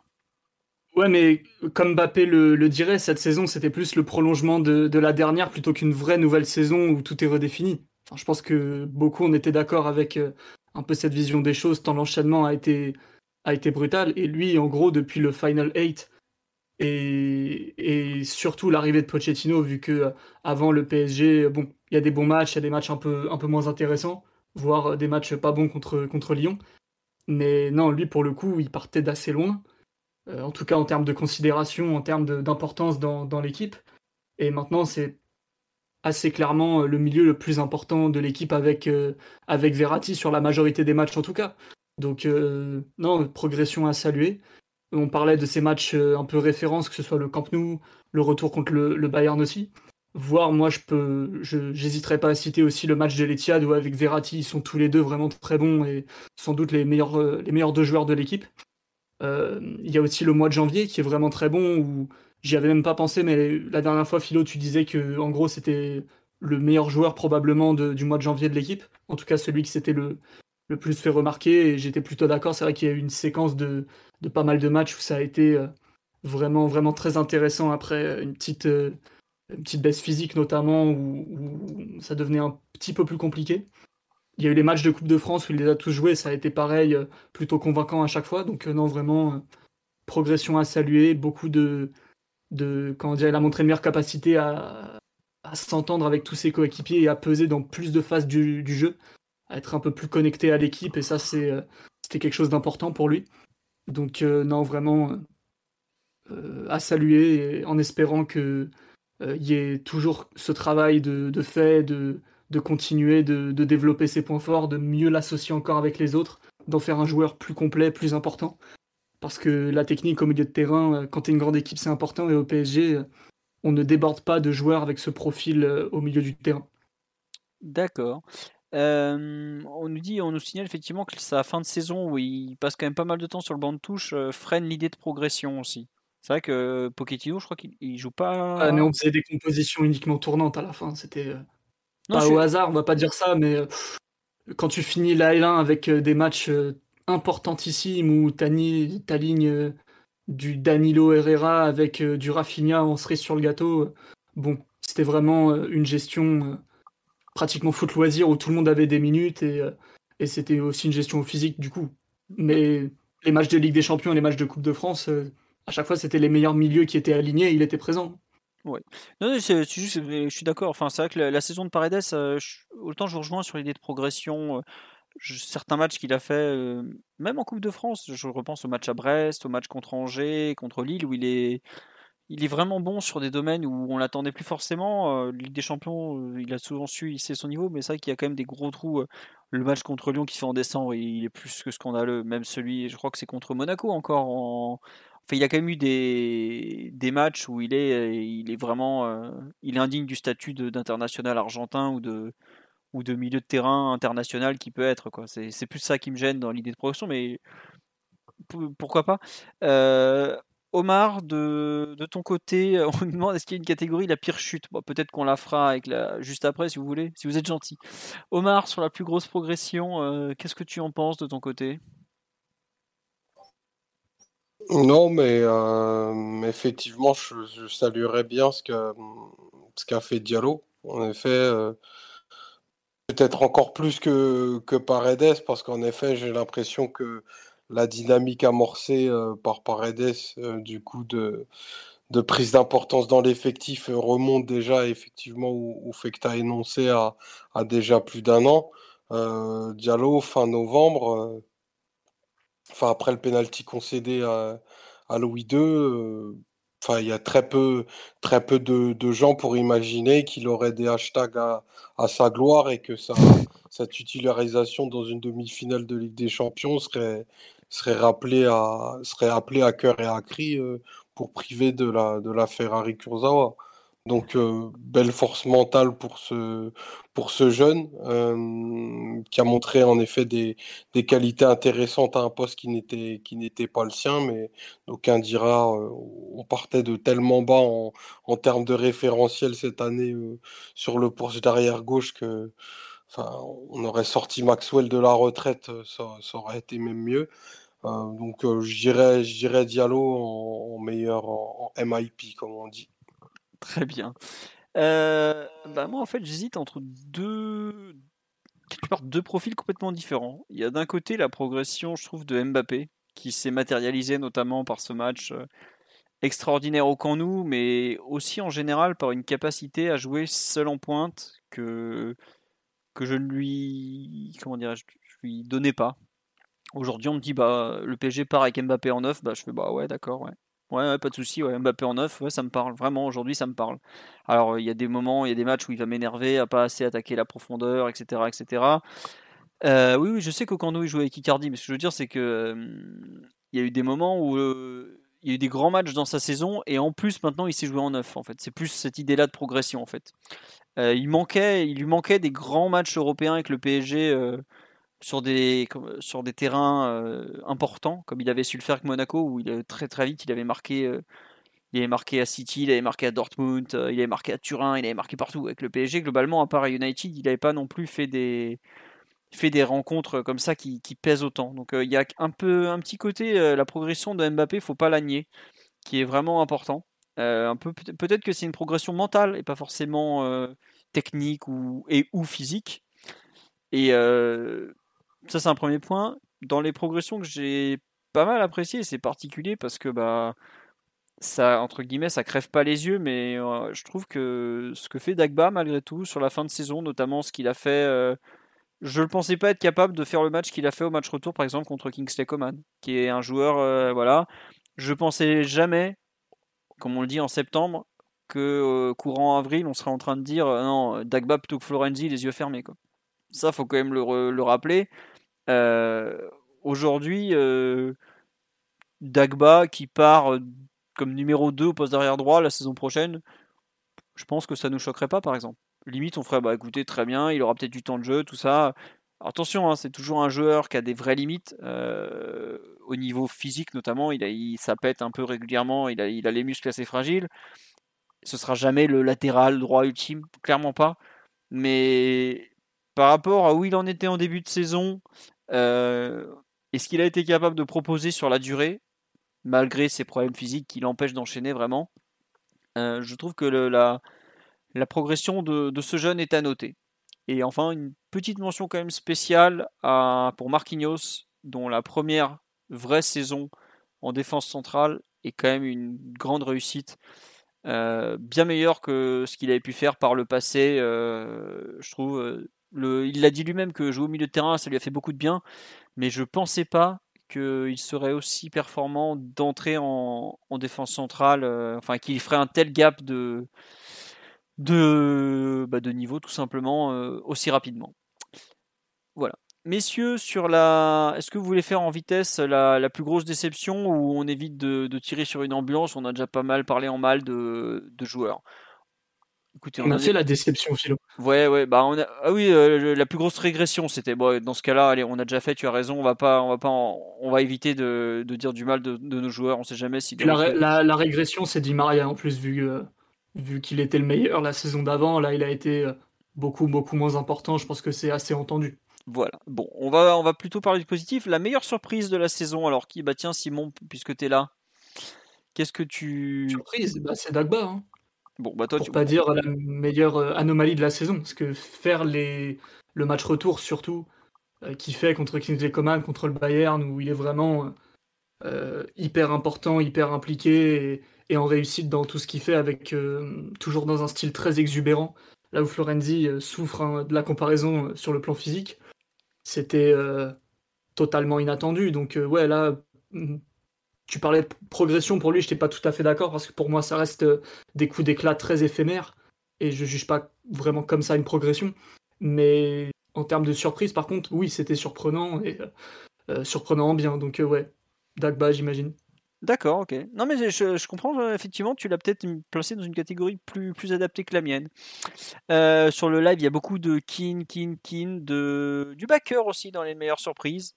Euh, Mathieu, sur la. Comment dirais-je La plus grosse. la meilleure surprise de la saison, à ton avis? Non, franchement, bah, peut-être que ça ferait le lien avec le, le thème suivant, mais je dirais peut-être Moiskin. Euh, sur la meilleure recrue. Je m'attendais pas à ce qu'il marque autant. Euh, sur... Bah, déjà qu'il a autant de temps de jeu, ça c'était pas prévu. Imaginez un peu comme la, comme la cinquième roue du carrosse. Mais euh, déjà, donc, il, a, il a eu un rôle assez surprenant par rapport à ce qui devait être le sien quand il, quand il est recruté. Bon, lié aux absences des, uns et des autres, évidemment. Et, mais son rendement encore était peut-être encore plus surprenant. parce que bah, je ne l'attendais pas à quasiment 20 buts en fait sur la saison. Euh, c'est une première pour lui. Il a été performant à la fois en sortie de banc, mais aussi en, tant que titulaire avec des prestations euh, parfois excellentes, notamment le match, le fameux match au Camp Nou. Donc euh, peut-être que c'est le joueur, même si j'avais pas trop doute quant au fait qu'il puisse apporter ses qualités, je ne m'attendais pas à ce qu'il le à ce qu'il les montre à ce point. D'accord. Bon. Non, mais tu, tu as... on nous dit est-ce que le licenciement de Tourelle le 24 décembre, c'est une surprise? Est-ce que pour certains, ça a été la meilleure? Pardon, pour d'autres, c'est sûr que c'était la plus grosse, lui y compris. on nous dit, on nous parle de Pembele aussi en le, bon début, ses bons débuts notamment. C'est vrai que la, 2021, ça a été un peu plus compliqué. Omar, sur la, meilleure surprise, tu, qu'est-ce que tu en penses de ton côté? Totalement aligné avec l'ami, Mathieu. Moi, le Moiskin que j'ai vu en fin d'année dernière, entre novembre et décembre, vraiment très très très impressionnant. Euh, en termes de, de, de, variété de, dans, son, dans, son, dans son jeu d'attaque, sa capacité à s'excentrer, à ouvrir des espaces, à peser sur la défense, très puissant en plus. Non, vraiment, euh, j'ai vraiment vu un jeu, un joueur qui avait, euh, qui avait toute sa place au PSG et qui pouvait apporter, apporter quelque chose de, de très différent. Euh. bon, il a été un petit peu, un petit peu fauché euh, du coup par le, par le Covid et il a un peu perdu le fil de sa saison à ce moment-là. Mais pareil, on parlait du, du match au, au camp de, Mbappé, celui de Moïskine est aussi un match de tout, tout, tout premier rang. Donc, Moïskine, belle surprise. Enfin, je savais que c'était un, un, joueur qui pouvait, qui pouvait apporter, mais de cette façon-là et aussi rapidement, ça a vraiment été, ça vraiment été une, une belle révélation. Et bah, à côté, je mettrais, je mettrais du coup, qui a fait euh, malheureusement euh, son, initiation au monde pro un peu loin du, PSG, mais qui a fait un super prêt à, à Lens et, qui va peut-être revenir dans l'effectif grâce à ça. Donc, euh, je tenais à le dire. Très bien. Non, mais tu as raison. Oui, on nous signale que Di Marzio annonce Donnarumma au PSG de façon presque certaine. Voilà. Euh, comme ça, je vous l'ai dit pour ceux qui ne sont pas au courant. Euh, bah tiens, il vient de sortir son article pour ceux qui veulent le lire, mais c'est en italien. Bref. Euh, sur les, bonnes surprises, on nous dit effectivement aussi le, rebond d'Idrissa Gueye qui peut être souligné. On m'a parlé aussi, effectivement, il y a pas mal de personnes qui m'ont signalé l'énorme match de, de à, comment dire, Barcelone. Effectivement, meilleure surprise.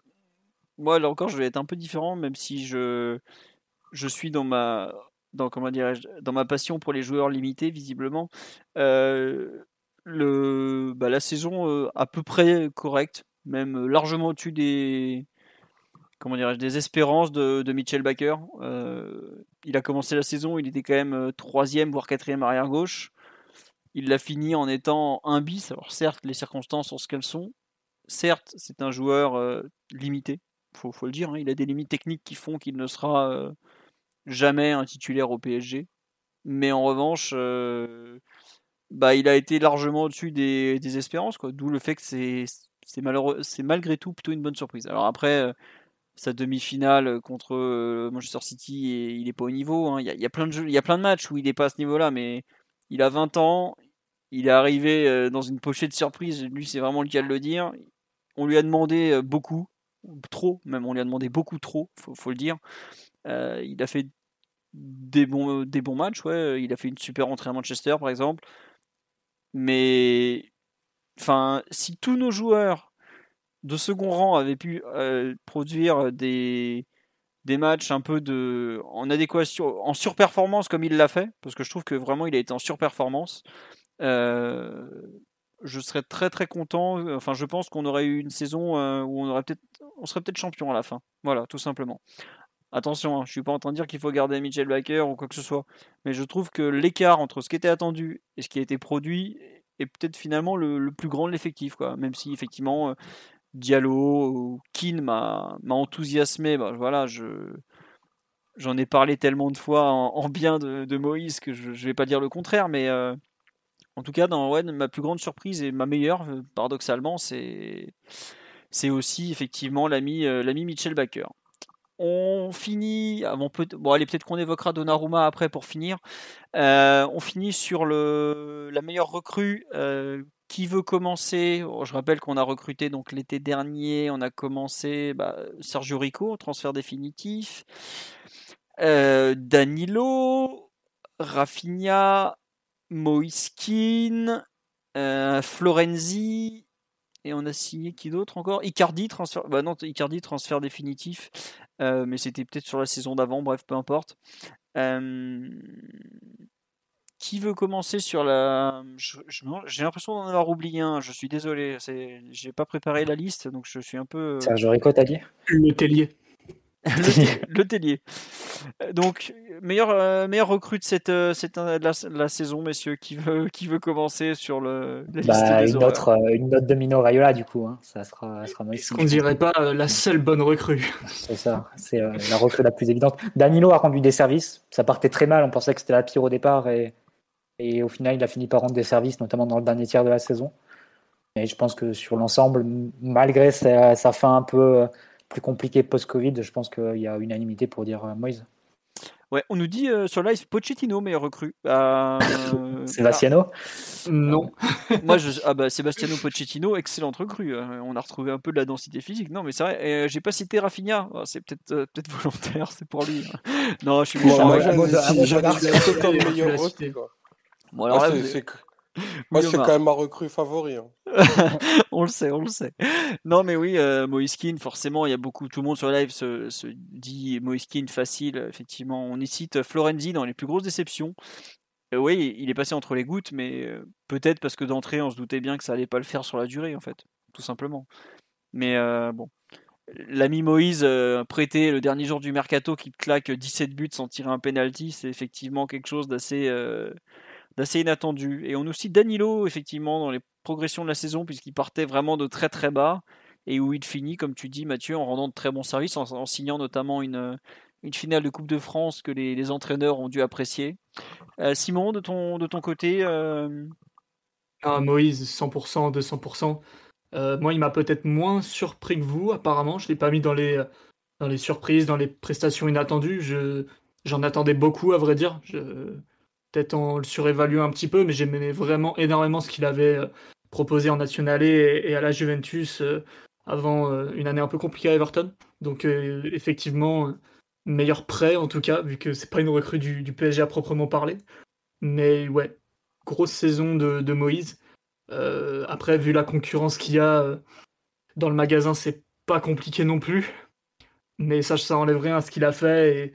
Et, malheureusement, euh, la, fin est un peu compliquée avec euh, ces histoires de Covid et euh, peut-être d'investissement personnel pas au top. Mais, mais bon, je pense que malgré tout, ça ternit assez peu ce qu'il a été capable de faire et, j'espère qu'on va rempiler avec lui encore un certain temps. Ouais. Qu'est-ce que je voulais vous dire? Non, je sais pas, Omar, tu rejoins pour Moiskin ou tu veux, tu veux quand même mettre un, un petit, un petit, comment dirais-je, une petite note positive pour, euh, pour ton ami Danilo Non, c'est vrai que Danilo revenait aussi de, revient aussi de, très loin. Euh, il a participé à, des matchs épiques, hein, clairement, et en, ayant, en ayant un vrai apport. Mais euh, en effet, non, Moiskin, de, de, très loin, à mon sens, est le, transfert le plus impactant qu'on ait fait cet été.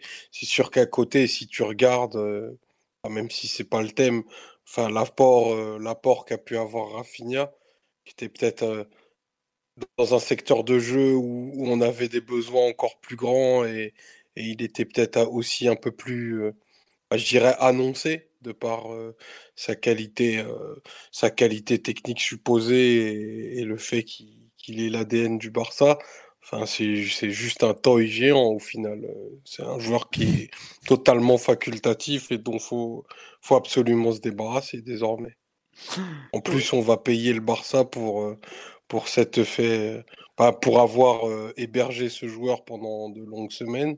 Euh, très mauvaise opération sportive et comptable. Ouais, bon. Non, je, je te rejoins sur le. Enfin, je vous rejoins tous sur la, l'impact euh, énorme qu'a eu euh, ce bon Moïse. Je sais pas si on se rend compte d'où on en serait euh, en fin de saison sans, sans Keane en fait. Le, quand on est à l'automne, qu'on est en galère parce qu'on n'a pas Neymar, on n'a pas Mbappé, je ne sais même pas vous donner des nouvelles d'Icardi à cette époque-là. C'est lui qui nous a porté sur un nombre de matchs, il nous rapporte un nombre de points hallucinants qui nous permettent de rester vaguement en lutte pour le titre. Bon, ça sera 20, mais tout à l'heure, on a parlé de Navas et de Mbappé qui nous ont sauvés, mais Keane sur la première partie de saison, il, nous, il fait plus que nous sauver. On l'oublie, mais le doublé qu'il met à Istanbul, c'est un doublé qui vaut cher, qui vaut très très très très très cher. Euh, ne pas gagner à Istanbul, c'est ce qui est arrivé à Manchester, c'est ce qui fait qu'ils sortent dès la phase de poule plutôt que nous. Euh, le match qu'il fait ensuite à Barcelone, euh, voilà. Le, le but qu'il met contre Nice aussi, il vaut très cher. Bref, Moïse pour un. Moi, c'est un joueur que j'appréciais énormément quand il était à la Juve, où je trouvais un énorme espoir. Je l'avais beaucoup aimé en compétition de jeunes avec l'Italie. Je trouvais qu'il était, bah, il était incroyable, quoi. Euh, il était très au-dessus du lot. J'ai adoré sa volonté, alors que c'est qu'un joueur prêté. Hein. Certains, on a pu voir euh, que bah c'était pas, c'était quand même pas terrible, hein, qu'il se mette, euh, se faisait pas trop mal et tout. Lui, pour le coup, il s'est vraiment donné à 100%. Alors après, il faudra voir la continuité, il faudra voir la suite, tout ça. Mais sur cette saison, un, grand merci à lui d'avoir été au niveau qui, qui, a été le sien pendant les 6-7 mois. Donc c'est déjà pas mal. Euh, monsieur, euh, monsieur, messieurs, on fait un petit point sur, euh, sur Donnarumma, puisque, bah, comme je l'ai dit, Di Marzio annonce qu'il est vraiment tout tout proche de signer au PSG, contrat de 5 ans annoncé, avec un salaire visiblement autour de 10 ou 12 millions d'euros, c'est ça? Qui, qui veut en parler en vitesse, puisqu'on va, on va quand même, contrat de 5 ans, et visiblement, ça serait pour être en concurrence avec Navas de ce qui est annoncé. c'est exceptionnel. Bah, le truc, c'est ce qu'on avait parlé un peu la semaine dernière, c'est euh, qui tu le prêtes et tout ça, c'est compliqué. Hein. Il n'y a pas forcément de candidats qui, euh, qui, se détachent. Et quand tu prends un joueur à ces coûts-là, euh, à ce salaire-là, plus la commission pour Ayola, etc., etc., c'est compliqué ensuite de l'envoyer dans, une, dans une équipe qui pourrait être concurrente. Donc, à ce niveau-là, c'est un énorme risque qu'on prend, évidemment. Je pense que même pour le propre Donnarumma, c'est c'est pas évident de rentrer dans le vestiaire du PSG, de jouer la concurrence avec Navas pour des raisons sportives. Hein. Navas, euh, bah, j'ai défendu que c'était le, meilleur joueur parisien sur la saison euh, écoulée. Et euh, donc c'est déjà pas évident en soi de, lui prendre sa place à la régulière. Mais Navas, c'est pas juste sportif, c'est l'un des chouchous du public. C'est de l'extérieur, j'ai l'impression, l'un des capitaines officieux de l'équipe aussi. Mais c'est le capitaine officiel, c'est le patron du vestiaire, Navas. Faut le dire comme c'est. C'est le patron du vestiaire du PSG, quoi. Point. Donc c'est euh, c'est assez euh, c'est assez fou et euh, c'est un énorme risque qu'on prend évidemment. C'est l'art de se créer des des difficultés ou de voir créer du chaos là là où tout est tranquille et tout est réglé. Moi en même temps, je dirais que signer Donnarumma, ne pas signer Donnarumma, ça aurait été une erreur aussi grosse que, que le fait de le signer en fait. C'est-à-dire que à partir du moment où l'opportunité se présente, un gardien avec des telles qualités euh, qu'il a déjà montré euh, sous, dans bien des contextes, et pour le coup, le contexte de Milan des, cinq dernières années, euh, avec des joueurs vraiment nuls, nuls et nuls, dans un San Siro impitoyable. C'est bah, assez fort. on pense à toi. non, c'est assez fort de, de, montrer ce type de performance dans, dans ce contexte-là. Donc il va devoir montrer à nouveau son mental parce que jouer la place de numéro 1 avec avec Navas, c'est très compliqué. Il faudra que Pochettino use de tous ses talents de, diplomate et de, manager pour, euh, pour organiser une bonne entente entre les, deux joueurs, évidemment. Est-ce que euh, est-ce qu'on fera euh, une rotation, un peu ce qui s'était passé entre Ter Stegen et Bravo, ou entre, entre Navas et Casillas déjà, l'un la Ligue des Champions et l'autre la, Ligue 1 ça peut être ça peut être au programme. Entre Burki et Weiden Feller aussi. Ouais, aussi. Donc euh, voilà, ça ouvre beaucoup d'interrogations. Mais en même temps, quand tu as un joueur comme ça qui est sur le marché, qui a aucune, euh, aucune équipe qui est disposée vraiment à le prendre, imagine que la tentation de passer à côté doit être, euh, doit être telle que bon, tu, tu choisis de prendre le risque, mais c'est un risque énorme. Hein. Ça, c'est évident. Mais bon, qui ne tente pas ne prend jamais de risque. Hein. Comme on me signale sur le live, visiblement, on en a 8 gardiens sous contrat pro au PSG. Bah attendez, on va les compter, c'est pas compliqué. Hein. Donc Navas, Rico, qu'on a quand même fait signer pour 6 millions d'euros il n'y a même pas un an. Hein. Euh, Areola, qui revient de près, 2023. Bulka, 2025. Euh, Innocent, qui doit être sous 2024. On en est à 5 là. Euh, Francky, 2023. Donc on en est à 6. on a fait signer le jeune Lavallée, là, où on est tout proche de le faire signer de, de Lille, ça fait 7. Effectivement, Donnarumma, ça ferait 8. Donc on a 8 gardiens sous contrat professionnel au club. Après, ils sont pas tous destinés à rester. Mais... Non, non, mais bon. Euh, euh, pardon, euh, le huitième, bah, l'hôtelier est en fin de contrat au 30 juin, heureusement. Mais bon, on peut compter la vallée et l'hôtelier comme un seul poste, mais donc ça serait toujours le huitième de Naruma. Quoi. Alors certes, il y a cinq changements en Ligue 1. Peut-être Enfin, un neuvième du coup, avec euh, quid du grand frère de, de Donnarumma, qui est C'est toujours vrai. dans, dans les deals. Et voilà, Antonio qui devrait euh, vraisemblablement lui aussi rejoindre le PSG pour, euh, pour un million net par an, parce que ça fait partie de la, de la dans de la mariée. ouais. Ouais, Ouais, Ouais, c'est ça. On me signale, oui, il y a aussi le petit Yanis euh, Saïdani, mais lui, il va partir. Pareil, euh, le Randri Amami, le, le jeune malgache, qui devrait partir aussi. Donc ça, ça, il y en a trois qui vont partir, mais... Enfin, je sais pas si vous vous rendez compte, on peut pratiquement faire un 11 de départ avec que des gardiens, quoi. C'est... J'avoue être très surpris de cette signature. Je pensais vraiment qu'on était en train de faire les, les pigeons pour Mino pour l'aider à chasser un gros contrat. Mais je crois que le pigeon, c'est nous, quoi, au final. Enfin, après, le truc, attention, que la Juve s'est joueur, hein. retirée hein, ces derniers jours. C'est par rapport à la semaine dernière et ce qu'on disait la semaine dernière, c'est que il y avait quand même une nouveauté cette semaine, c'est qu'on a eu les premiers échos des discussions entre euh, Allegri et la direction de la Juve sur le mercato. Allegri est revenu avec des prérogatives un peu élargies au niveau du mercato. Et ce qui transparaissait, c'est qu'en gros, Allegri leur a dit si vous voulez faire l'investissement, ok, mais euh, je veux pas que ce soit au détriment du, milieu de terrain et du numéro 9. Et euh, donc, euh, vous cassez pas la tête, mettez l'argent sur les deux autres postes. Moi, Chesney, ça me va très bien. Et du coup, la Juve s'est quand même retirée de, du dossier. Et, j'ai l'impression, bah, c'est clair que c'était un gros problème pour, euh, pour Rayola de pas trouver de, de destinée à son, à son joueur. Bon, maintenant, la patate chaude, du côté du PSG parce que tu, signes un super joueur, un super, un super gardien. J'espère que personne a, a de doute là-dessus euh, ce soir. Mais bon, après, pour gérer tout ça, c'est là où les ennuis commencent. La, patate chaude, maintenant, elle est de notre côté. Il va falloir être très, très, très bon diplomatiquement pour, euh, pour euh, faire une bonne, euh, une bonne entente entre les deux parce que sur le papier, il y a tout pour que ça explose. Et on sait que les. on l'a assez, on l'a assez vécu à d'autres échelles entre 2015 et 2019 pour savoir que les guerres de, gardiens ou les concurrences de gardiens, généralement, ça tire les deux vers le bas. Là, il faudra voir comment ça, ça fonctionne. Mais voilà, c'est, on, a, on a décidé de prendre le risque et c'est, ce sera passionnant de, voir comment ça va, ça va fonctionner. hein. Tu peux déjà t'attendre au grand plan de Canal Plus sur, euh, sur le gardien remplaçant à chaque fois que le titulaire aura fait une, demi-boulette. Ça, ça sera le retour des, des fameux gros plans de Jean-Jacques Amsalem. Donc, euh, ouais, c'est, ça promet. on, sera, va pas s'ennuyer l'an prochain. bah, on s'ennuie jamais avec le PSG de toute façon. Ah ouais, non, mais là, c'était. J'avoue que c'est une arrivée qui... qui est inattendue parce que tu as beaucoup de. Je suis d'accord avec toi, Mathieu, que c'est quand même un. Déjà, c'est un joueur. euh, c'est un- On prend peut-être un des allez, 10 meilleurs gardiens au monde quand même, faut, faut le signaler. C'est pas tous les jours que tu. Tu as deux des dix meilleurs gardiens du monde à, à coup sûr, ça c'est évident. Voilà. Bon, alors certes, bah, ce qui est cool, c'est que t'en as un qui a euh, 22, Donnarumma, ou oui, c'est ça, parce qu'il est de 99, et un qui a euh, 34, bientôt euh, 35, qui est, euh, qui est Navas. Donc, euh, bon.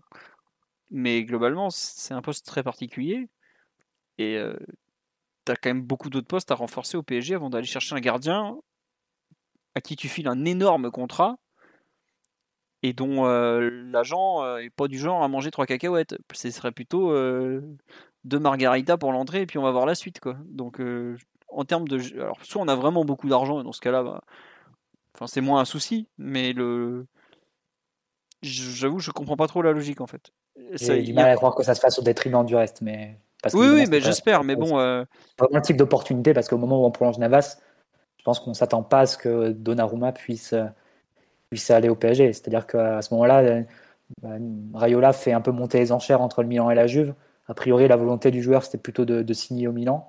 Le problème, c'est qu'ils ont trop tiré sur la corde et le Milan a dit stop, a dit non. Et, euh, et du coup, ils se sont retrouvés sans rien, quoi. Et sans une garantie que la Juve puisse le prendre. Et j'ai l'impression que le PSG fait entre guillemets une faveur euh, à Rayola là-dessus. On va voir s'il y a un, un rendu d'ascenseur euh, sur d'autres dossiers. On sait qu'il y a plusieurs dossiers dans lesquels on est mêlé, bah, a- notamment sur Bakar et Rayola, qui sont quand même les deux principaux joueurs sur lesquels on, on entend monétiser cet été. Donc, à voir le- les futurs renvois d'ascenseur sur le cours de l'été. le Rayola, qui est l'agent de Donnarumma, est impliqué sur quatre dossiers avec le PSG. Euh, Rayola, où il va devoir lui trouver une porte de sortie. Et heureusement, euh, il a fait une bonne saison. Euh, Baker, qui, pareil, est un joueur avec une belle valeur marchande, a un poste assez ravagé. Euh, Keane, où il faut convaincre Everton de de nouveau lâcher un prêt. Et Xavi Simons, qui, bon, même si c'est un dossier de bien moindre euh, importance, est un joueur que le PSG veut prolonger. Donc euh, voilà.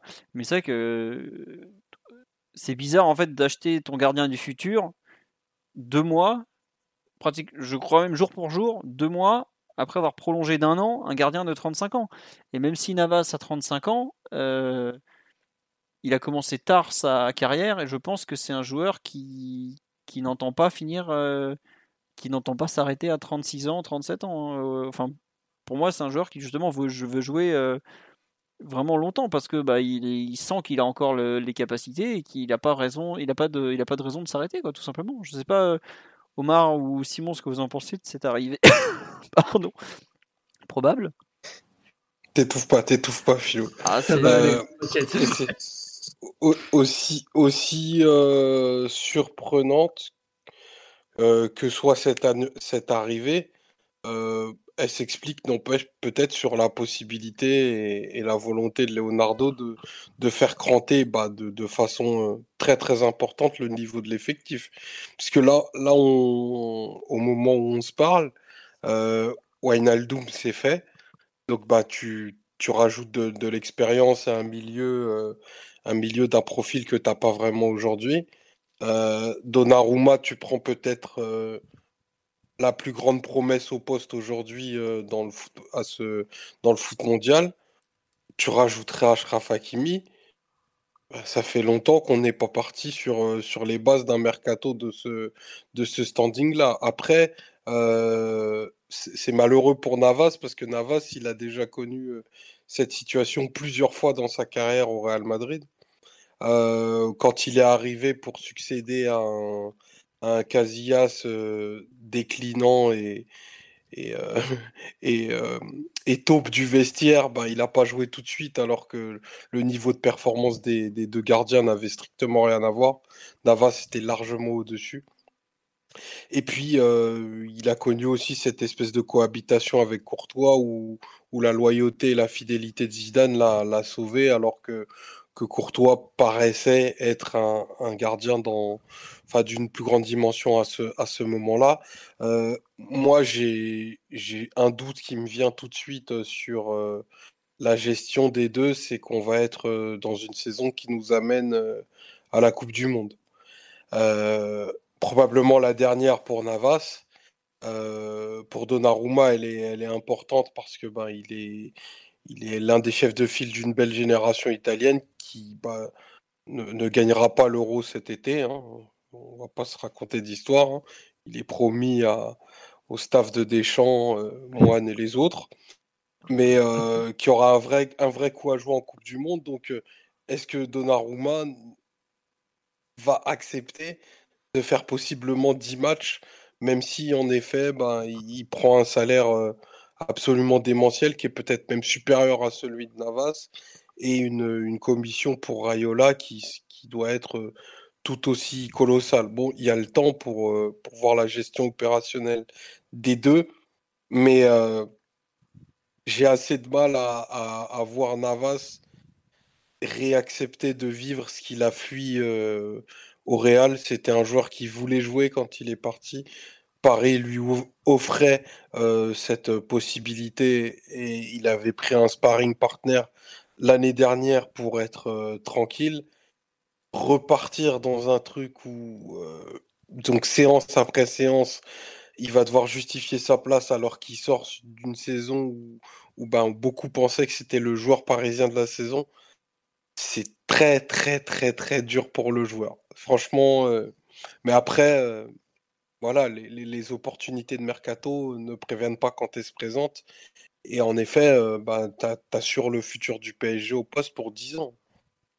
Ouais, ouais. bah s'il reste 10 ans, parce qu'il faut encore après qu'il euh, qu'il reste dans, dans, la durée. Bah, tu, bah, tu sais que toutes les renégociations euh, ont été des, des, vrais drames, des vrais drames au Milan. C'est un peu moins le cas au, au, PSG où Rayola arrive à, à prolonger ses joueurs de façon bah, plus régulière et aussi euh, avec des, des émoluments toujours plus importants. Donc, euh, en même temps, Rayola euh, devient le, directeur sportif officieux du club. Hein. Très clairement, si je fais cette opération-là, ça lui fait 4-5 joueurs de, l'effectif qui sont dans son écurie. Il bah, faut, peut-être penser à ce que disait Florentino Pérez quand il y a trop de joueurs du même agent dans un effectif à un moment, vous présidez plus. Quoi. bah là, bah, bah, c'est pas compliqué, on, peut les compter rapidement. Hein. Déjà, il a deux gardiens, Donnarumma et Areola, qui sont toujours là. Il a Mitchell Baker, il a Verratti au milieu, Moïse devant, Xavi Simon, ça fait 6. J'en ai oublié un ou pas, messieurs? J'ai un doute. Bon, rien que ça, tu as quand même 5 à 6 joueurs qui seront à la reprise de l'entraînement, ou pas loin qui sont non, moins que ça parce qu'il y enfin y en a qui seront à l'euro mais c'est c'est particulier quand même. Après c'est ça qu'on nous dit il peut ramener Pogba aussi tant qu'il y est mais bon euh, on va dire que l'empilement des gardiens est peut-être euh, quelque chose qu'on n'avait jamais vu depuis le bah, comme comme on l'a cité le, Real Madrid 2000 2010 quoi, enfin par là quoi. Ça rejoint un peu ce qu'on disait sur le sur le milieu de terrain, c'est-à-dire que Paris a décidé de, de faire ses transferts maintenant et de mettre devant le fait accompli le reste de l'effectif en fait. Et quelque part, bon, je vais pas dire que ça, ça me choque parce que après tout, l'effectif ne mérite pas forcément de traitement de faveur après la saison qu'ils nous ont faite. Je pense pas. Mais, euh, mais quelque part, ça, ça indique la, porte de, sortie à des, à des Rico, à des Herrera ou d'autres au milieu de terrain euh, qui n'auraient peut-être et ils n'auraient peut-être pas compris ce message-là si, euh, si on n'avait pas fait les recrues en premier lieu, en fait. C'est-à-dire que si tu attendais que, Rico parte pour faire, pour faire Donnarumma, tu faisais pas Donnarumma, en fait. Alors que si tu fais Donnarumma maintenant, bah, peut-être que, Rico va devoir se trouver un, autre endroit s'il veut pas passer toute la saison en tribune et même pas sur la liste UEFA. Donc euh, euh, c'est assez impitoyable. C'est une opportunité de mercato qui chamboule tous les plans. Et bon, c'est le PSG, c'est le, le chaos, c'est. C'est le cas de le dire. C'est l'entertainment, c'est voilà, notre club. Hein. Après, moi j'avoue, comme tu dis Mathieu, le PSG met les joueurs face au fait accompli, mais tu as quand même un, une remise en cause de tout l'équilibre du, vestiaire qui est, qui est non négligeable quand même. Bah, Rico était, cité comme joueur important quand même de, l'effectif. Euh, oui, oui, la cohésion. Est-ce que c'est la fin du PSG à Sado? Bah, je sais pas, mais en tout cas, on se rapproche du PSG Pizza, hein, vu, qui est en train de nous placer tous les types. Bah, euh. Donnarumma, en plus, c'est napolitain, donc euh, effectivement, le, pays de la pizza. Non, non, mais moi, vraiment, ce qui m'étonne, euh, plus que, enfin, c'est un poste particulier, mais c'est surtout que tu mets en, tu mets le patron de ton vestiaire face à un concurrent qui a un énorme salaire, qui est qui, a, qui arrive là parce que bah, le directeur sportif et le président visiblement ont fait le move. Et surtout qu'il y a beaucoup de. qu'il y a des appuis dans l'effectif en mesure de. Enfin, notamment son agent qui pèse très lourd, qui est en mesure de. Bah de, de, lui apporter euh, du poids quand même. Quoi. Enfin, je sais pas si on se rend compte, mais on met dans les pattes du meilleur gardien de la saison, enfin du meilleur joueur de la saison ou presque, un, un plus gros concurrent que n'importe quel autre joueur sur le terrain. C'est pas rien quand même. Euh. Ou alors c'est une façon de dire à Navas qu'il faut partir, mais dans ces cas-là, c'est un peu gênant dans le sens où tu l'as prolongé il y a, bah, il y a deux mois. Quoi. Enfin, vraiment, c'est. Je trouve que... le coup de fil demain que, que quelqu'un au club va devoir passer à Navas, j'espère qu'il aura bien affûté ses arguments. C'est. Mais c'est surtout pourquoi tu l'as prolongé il y a deux mois à ce moment-là, ton gardien numéro 1 Parce qu'il y a deux mois, l'opportunité de Norma, elle n'existait pas. Oui, oui, bah si, parce qu'on était déjà plus ou moins. Mais ouais. Non, enfin, il y a deux mois, t'étais pas pressé au point de devoir lui filer une année de plus alors qu'il a 35 ans. on en avait parlé déjà. Euh, la prolongation de Navas, c'était un peu. C'est pas trop d'où elle sortait, mais. Mmh. Bon. Euh, Simon, tu veux rajouter quelque chose ou Omar euh? mmh, Je suis un peu consterné par la situation, tout vous avouer. Non pas que Donnarumma soit un mauvais joueur et qu'empiler les bons joueurs soit un problème en soi mais vous l'avez dit, mettre dans les pattes de Navas un tel joueur, c'est quand même particulier. Ton, gardien qui est le meilleur gardien désormais de l'histoire du PSG, euh, un, gardien ultra référencé en Ligue des Champions et qui avait pour habitude de jamais euh, ne s'arrêter avant de ne jamais s'arrêter pardon avant la finale sauf cette année contre City. Euh, face à un jeune qui certes avec beaucoup de talent n'a jamais joué la Ligue des Champions, je crois, ou très peu. Une poignée de matchs à tout péter, peut-être une année, mais je crois pas, je suis même pas sûr. Euh, donc euh, bon. Non, il l'a jamais joué puisque Milan l'a pas joué depuis une éternité, donc il a pas pu la jouer. Ouais, c'est ça. Oui, ils, étaient, euh, ils étaient à deux doigts de la rejouer depuis longtemps cette saison, donc ouais, il l'a jamais joué.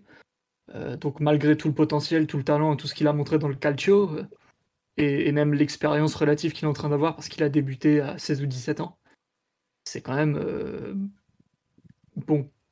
J'ai envie de dire, à la fois il est très fort et tu prépares l'avenir, mais en même temps, c'est qui par rapport à Kaylon Navas C'est personne. Surtout qu'il a même pas des qualités ultra différentes. Enfin, c'est pas un gardien qui est beaucoup, beaucoup plus moderne, qui est plus fort au pied. Il est pas fort au pied du tout, Donnarumma.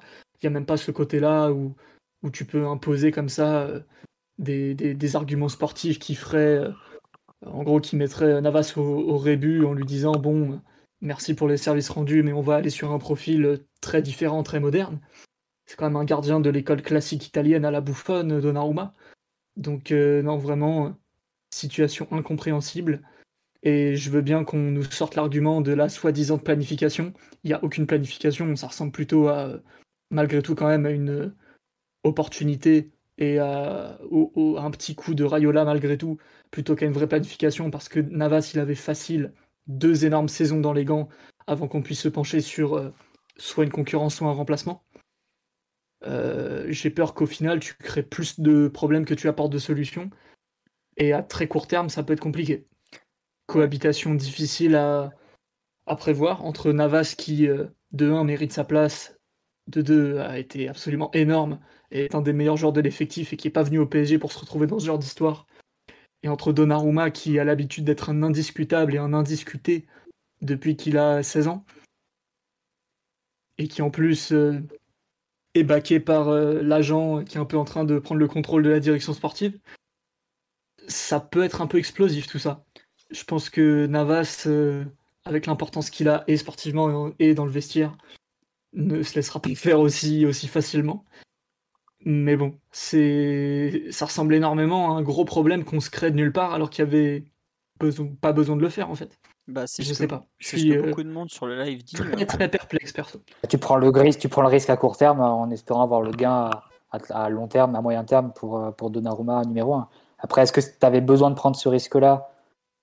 Après tout, tu pouvais te dire que voilà, d'ici deux ans, euh, tu pouvais voir l'évolution d'un Maignan qui touche pas grand-chose au, Milan, qui serait malgré tout sur le marché assez vite. Et entre-temps, il serait peut-être devenu le numéro un à l'équipe de France. Tu aurais pu voir un peu sa progression et à ce moment-là, le recruter au moment où Navas déclinerait et, changerait de poste. Là, tu décides d'anticiper avec beaucoup, beaucoup d'avance, de forcément te créer un problème pour l'an prochain. Enfin, il faut arrêter de tourner autour du pot. C'est pas ça peut créer un problème l'an prochain, c'est ça va créer un problème l'an prochain c'est évident. Euh, maintenant, il faudra voir comment on arrive à, gérer ça au mieux euh, pour limiter les, conséquences, notamment au niveau de la vie de groupe. Ça, c'est à la rigueur, c'est ce qui m'inquiète le plus. Et, euh, parce qu'on peut quand même penser que c'est l'un des points forts ou des bons points du groupe actuel du PSG. Il ne faut pas que Donnarumma il arrive avec le statut du joueur poussé par un agent ou poussé par le directeur sportif ou par le président contre les joueurs qui évidemment sont en soutien de Navas. Ça, c'est une situation qui va être très tendue à, gérer. Il faudra que Pochettino soit très très bon, ça c'est évident. Il faudra qu'il soit aussi bon que l'a été euh, Ancelotti entre, euh, sur le turnover entre Diego Lopez Casillas et Casillas Navas, que Luis Enrique entre, sur le turnover Bravo et, Ter Stegen.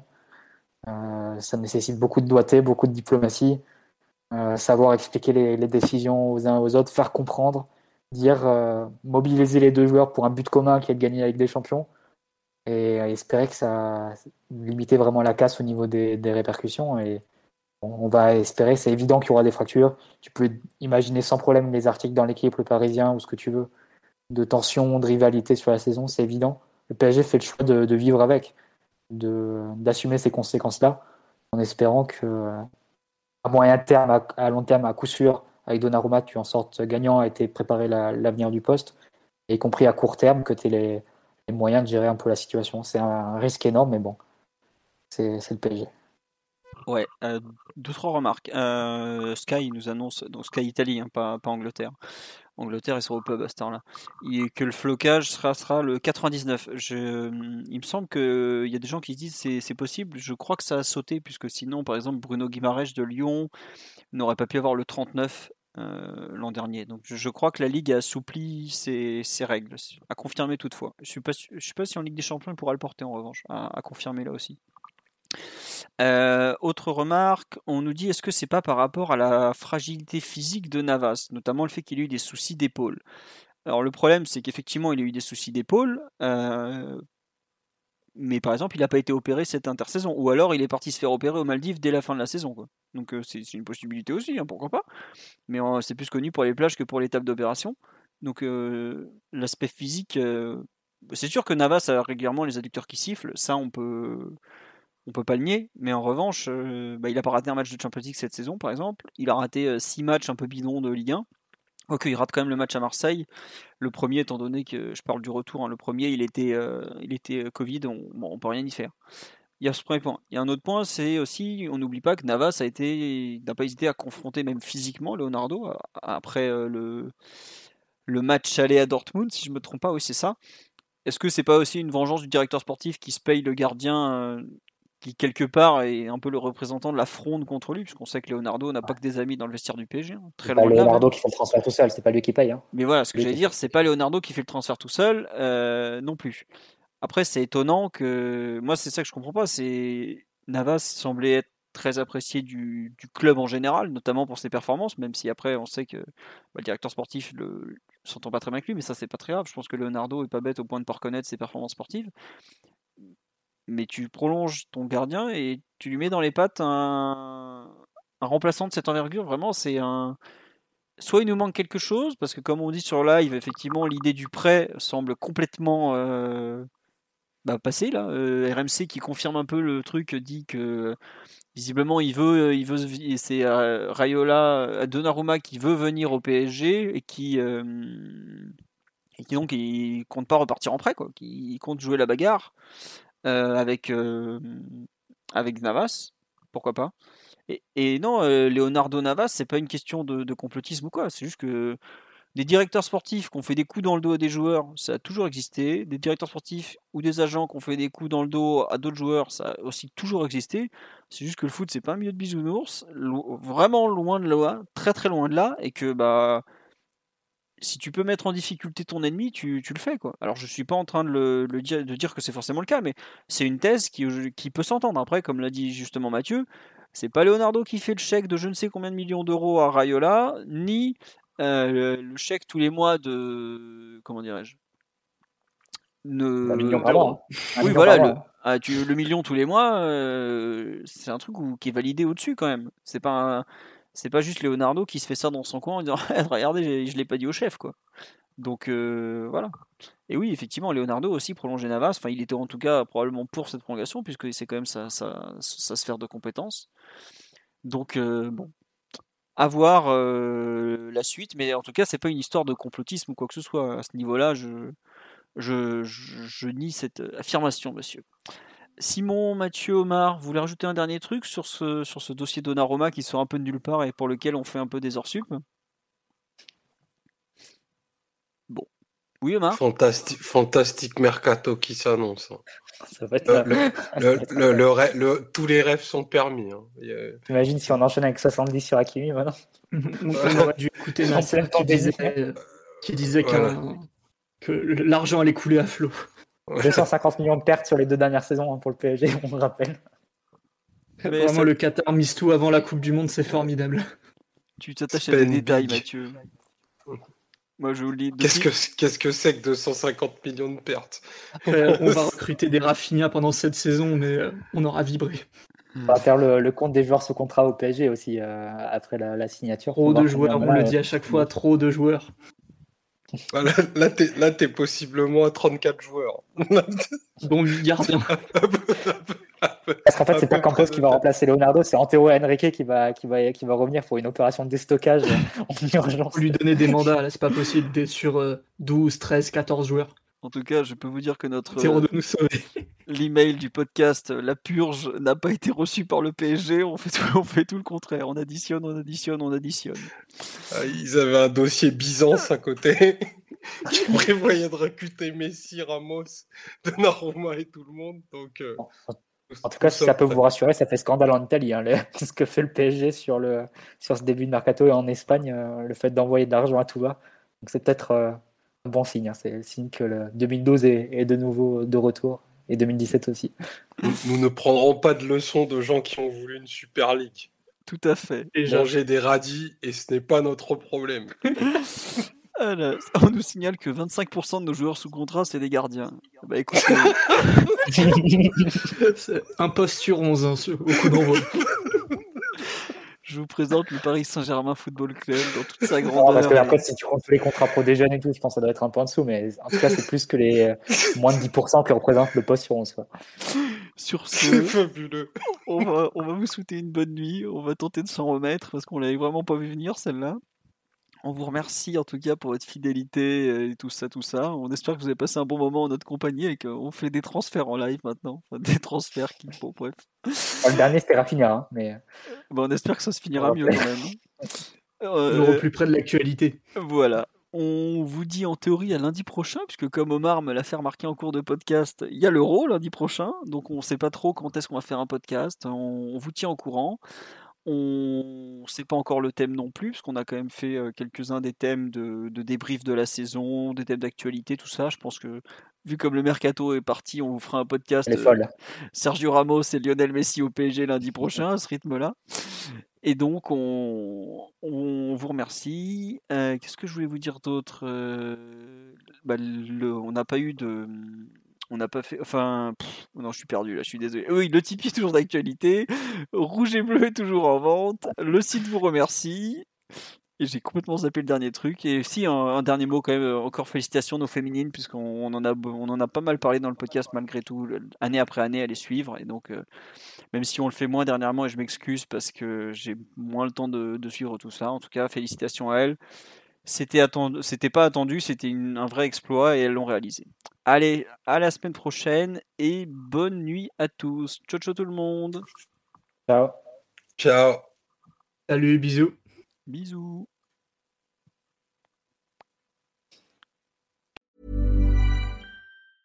A lot can happen in the next three years. Like a chatbot may be your new best friend. But what won't change? Needing health insurance. United Healthcare Tri Term Medical Plans are available for these changing times. Underwritten by Golden Rule Insurance Company, they offer budget friendly, flexible coverage for people who are in between jobs or missed open enrollment. The plans last nearly three years in some states, with access to a nationwide network of doctors and hospitals. So, for whatever tomorrow brings, United Healthcare Tri Term Medical Plans may be for you. Learn more at uh1.com.